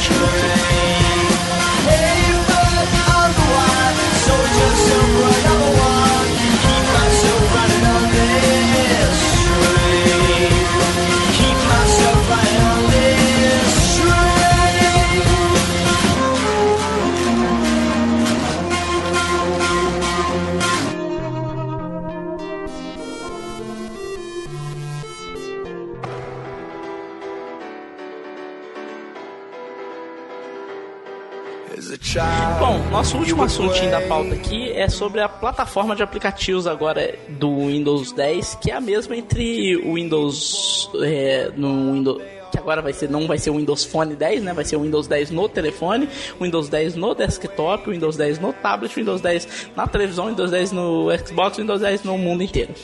O que, que vocês acham dessa, dessa mudança aí? Finalmente os Universal Apps de verdade escrevem um aplicativo para uma plataforma, funciona em todos. Era isso que se esperava, Felipe? Olha, eu acho que isso daí é uma boa mudança, pois realmente a chance agora de acabar o, essa chance de não ter um aplicativo para plataforma é infinitamente menor. Uhum. Porque os Universal Apps hoje, tu tem essa opção, mas é, não é padrão de sistema. Assim, de tu publicou numa loja já vai estar publicado na outra. Uhum. Dessa maneira, não. Vai ser publicado nas duas lojas, na verdade, na única loja, né? Uhum. É, ao mesmo tempo, sendo adaptado aos diferentes tamanhos de tela e tudo mais. Com isso, eu acredito que tem uma chance maior do Windows Phone ter mais aplicativos, do Windows ter mais aplicativos, é, de toda a plataforma ganhar é, mais espaço como um todo. E aí, Ars? Eu acho o conceito todo muito bom. Eu só espero que os aplicativos que já existem hoje possam ser aproveitados para a mesma plataforma. Tipo, porque se depender, por exemplo, do Instagram para ter que reprogramar o aplicativo deles para funcionar em, em, em, computador, tablet, televisão, Xbox e celular, cara, a gente corre o risco de ter problemas de aplicativo de novo. É, uma boa, é, um, é um bom questionamento esse seu. Acho que é bem capaz de, por exemplo, aplicativo que é exclusivo de Windows Phone não funcionar no, no Windows 10 no computador, por exemplo. Pois é, então assim, será que essa galera toda vai querer reprogramar os seus aplicativos? Será que eles vão largar de lado? Então, assim, isso é um futuro meio incerto, né? Eu, eu imagino que eles arrumem um jeito de fazer os aplicativos do celular funcionar no computador. Não sei como, até porque eu, não, não é minha área, eu não entendo, mas é, eu acho eu que tá que uma coisa meio nebulosa. De, eu acredito que seja mais mudança de layout, de interface, do que propriamente parte de código. Provavelmente alguma coisa de API e tudo mais. Mas eu, pelo que pelo que o Fábio vai poder talvez até falar melhor, mas com os apps universais, a mudança de código do Windows 8 para o Windows Phone é, não é tão grande assim. É, não, é, não tem muita coisa. Tem algumas APIs assim tal que não funcionam em um funciona no outro, mas não é muita coisa não. Então, eu acho que o pior é fazer a mudança de interface. É isso aí que vai ser mais complicado. Provavelmente cada aplicativo vai ter que sair com pelo menos duas interfaces, uma para o Windows desktop e tablet, entre aspas, e uma para fone, né? O aplicativo que for realmente um para todos, né? Sei. Não, porque eu tô falando, aí já não é fazer um aplicativo, você tem que fazer vários aplicativos. Não, é então... é um aplicativo, a única coisa que você precisa fazer são várias telas, coisas que os desenvolvedores já fazem, por exemplo, no Android há anos, porque o Android tem várias resoluções de tela diferentes, a fragmentação é gigantesca e não é igual. Olha, nem tanto, hein? Na... Nem tanto. Não, hoje não. em dia nem tanto, mas já foi muito. E o, no Android não, não. Eu, acho que, eu acho que é mais ou menos o que faz no iOS. Não. Existe o iPad não. e que existe. É, é, porque muita parte do é, tem, tem um esquema de ter vários aplicativos que existem para o iPad e existem para o iPhone que são diferentes. Assim, é, a, a interface, as interfaces mudam um pouco. Mas o código mesmo do aplicativo é basicamente o mesmo. Não, então é isso que eu tô falando. No Android já é assim. No Android você tem um código do aplicativo, mas a tela você tem que construir a tela para cada resolução de tela. No Windows Phone e no Windows 8, ele é mais inteligente. Ele escala o aplicativo pro tamanho da tela, sem você ter que reconstruir a tela para várias resoluções diferentes, entendeu? Você tem menos esse tipo de problema do que você é, teria. Só, só que ninguém habilita isso no Android, principalmente, pelo menos até ano passado, quando eu tinha um tablet Android porque, por exemplo, o aplicativo do Twitter que, e do Facebook, que são dois dos aplicativos mais utilizados dentro da plataforma, eu tinha era o mesmo aplicativo que qualquer pessoa que utilizasse smartphone Android tinha, era o mesmo aplicativo, a mesma interface para tablet, ou seja, é, era esticado se isso mudou, foi agora. Mas é, a opção tem. O pessoal não fazia outra história, né? Igual no Windows. É. Do, no, vai ter essa opção aí do Windows, provavelmente pro Windows 10. Se o pessoal não fizer, o que, o que o Arthur está questionando aí da dificuldade. Se depender do desenvolvedor, dependendo do que for que o desenvolvedor tiver fazer, muito desenvolvedor não vai fazer, né? É, mas e aí, Rony? Aplicativo, um, uma só loja de aplicativos. É, eu espero que, tipo, uma só loja, um só aplicativo para tudo, né? Porque hoje, querendo ou não, Universal Apps não é assim, tipo, não é tu faz um aplicativo e, e acabou. Tu tem que fazer algumas alterações dependendo do que tipo de aplicativo tu, tu tá fazendo, né? Para o Windows 8 e para o Windows Phone. Não é o mesmo aplicativo ainda. Mas o que achei é, interessante é a, é a compra do aplicativo, né? Que você compra uma vez e você tem ele disponível para todas as plataformas, que é um, uma coisa muito interessante que eu achei disso tudo, assim. E é, a gente tem que esperar, na verdade, a build do ano que vem, que é onde o Belchor falou que vai ser mais divulgado amplamente sobre esse novo Universal Apps, né? É, Parece que agora, dia 12 de novembro, se o Netcast tiver saído antes. Tá? Será, Felipe, que sai? Não sei. Do jeito que o Felipe difícil. anda dormindo no meio da gravação? não. Não. É gravação. É, parece que agora, dia 12, tem um evento onde o, o Nadella vai. É, vai apresentar, parece que o novo Visual Studio, alguma coisa nesse sentido, não tem nada confirmado ainda, tá? É, e na build do ano que vem. Antes disso, eu estou realmente com um pé atrás é, do, desse novo Universal Apps. Espero que seja realmente um aplicativo para instalar em tudo, né? Claro, estou é, falando da parte do código, né? A parte visual provavelmente vai ter que ser alterada, mas o código em si espero que seja o mesmo, né? Vai, vai, meu, vai, vai resolver isso para um monte de gente, né? É, mas eu tenho realmente um, um pé atrás até o dia que eles fizerem a apresentação desse novo One Store, né?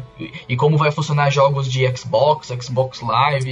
Ixi, isso aí vai ser um negócio. tem uma teoria, hein? Sim. É isso que eu também fiquei pensando esses dias, assim, como é que vai habilitar para o game, vai habilitar para o Windows, como é que isso vai funcionar? Eu, eu tô esperando para ver. Eu, eu tenho uma suposição. Não espere nunca que o jogo feito para Xbox One ele vai funcionar no seu computador. De jeito nenhum. Porque porque senão não, não existe motivo da pessoa comprar o Xbox One. Uhum. Mas eu acho que pode ter uma possibilidade da Xbox Live Arcade dos jogos virem. Que são aqueles jogos mais indie, jogos mais simples, é. jogos mais casuais. Exatamente. Ah, eu acredito que possa ter uma integração aí entre as duas lojas e o jogo que comprou no Xbox Arcade, por exemplo, aquele Trials HD, sabe, do Xbox 360, que boa parte do Xbox feito no Brasil já vinha até o meu próprio veio. É, um jogo daquele é, é, completamente normal um jogo daquele rodar num computador mais simples até. Jogos é, É, esses jogos, esses jogos mais indie, jogos mais simples, casuais.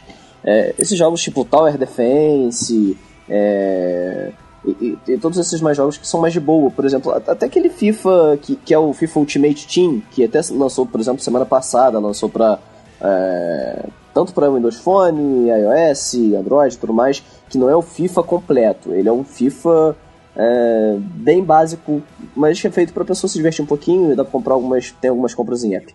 Coisa nesse estilo, eu acredito que seja crível eles virem pro computador e talvez começar a jogar no, no computador terminar no Xbox. Mas eu acredito que seria o limite. Não teria mais integração com o Xbox além disso. Eu, eu imagino que de repente pode ser uma loja, mas ela pode ser segmentada. Igual tem uma seção de Xbox, uma seção de PC, uma seção de Windows Phone, de, no caso telefone, uma seção de computador de repente eles po podem fazer esse tipo de divisão. É. Então, mas é mais ou menos o que eu, que eu acho que vai, vai ser. Por exemplo, tu, tu hoje, igual, igual, dá pra comprar os jogos é, pra, pra Xbox, tu pode comprar on demand na loja, é a mesma coisa.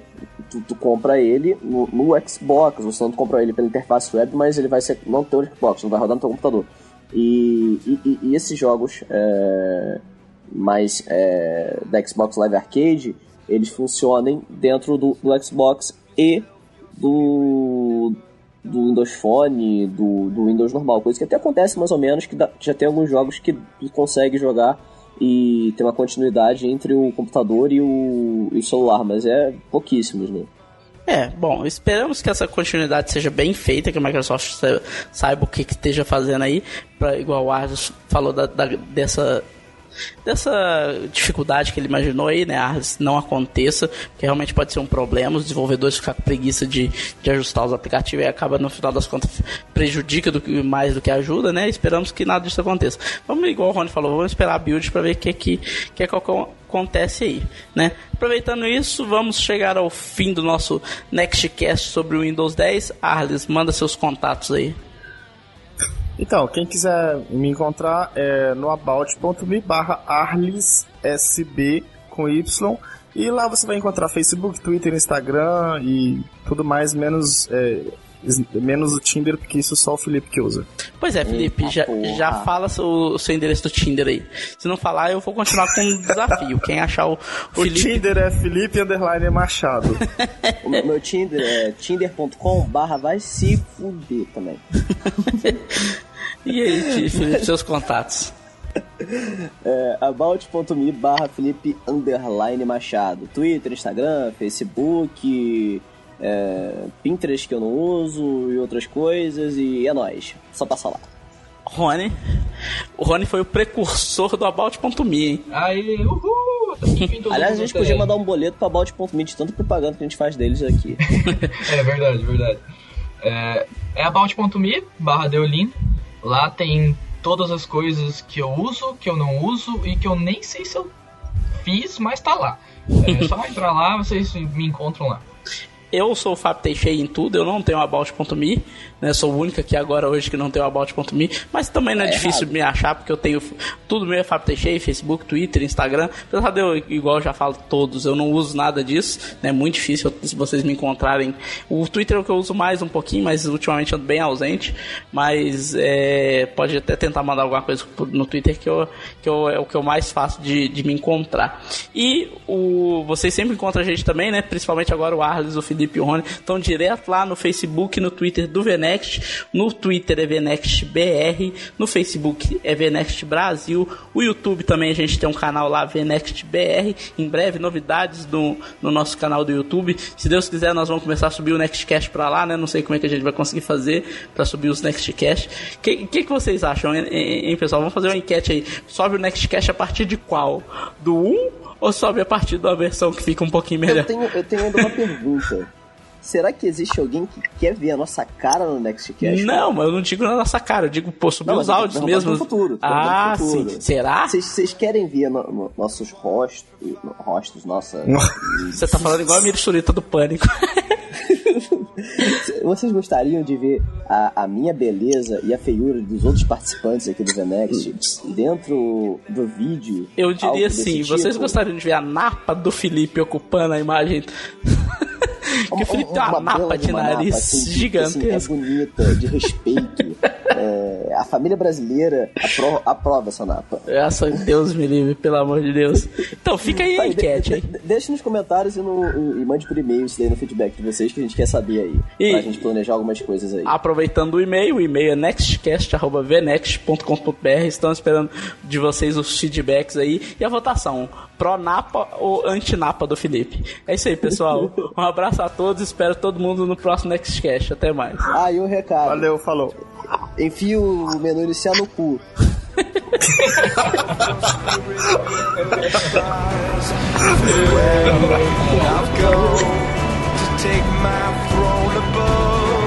Don't weep for me, cause this will be the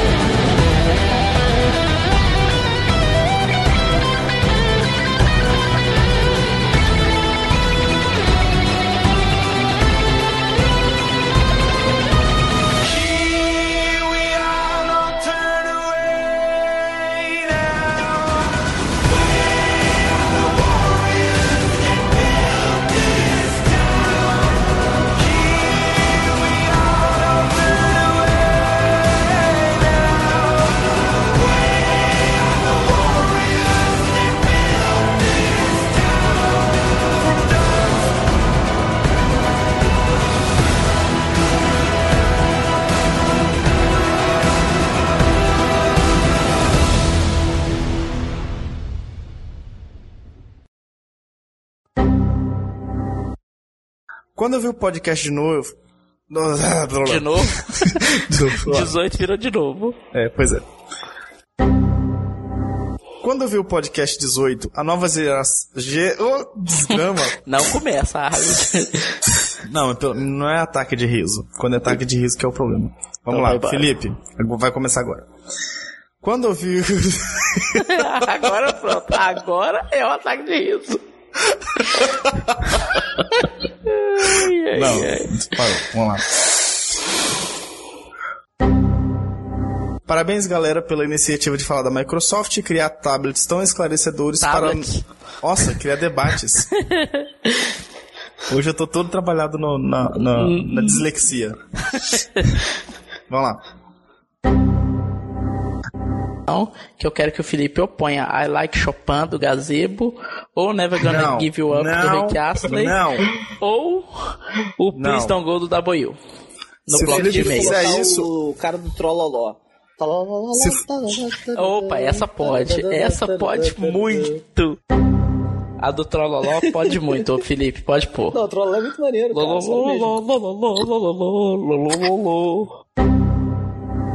Só um detalhe, o Felipe caiu, né? Ou dormiu. Felipe? Acho que o Felipe dormiu. Será que ele dormiu mesmo?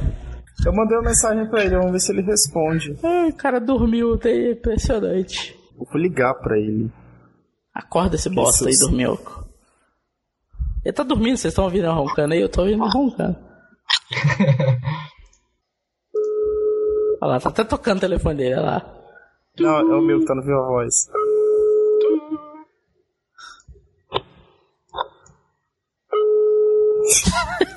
Dormiu mesmo.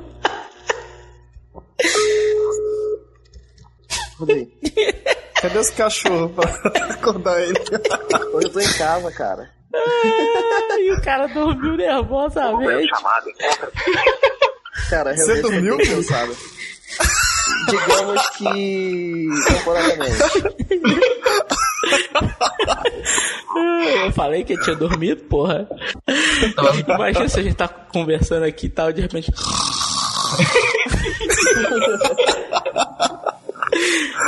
ai, ai.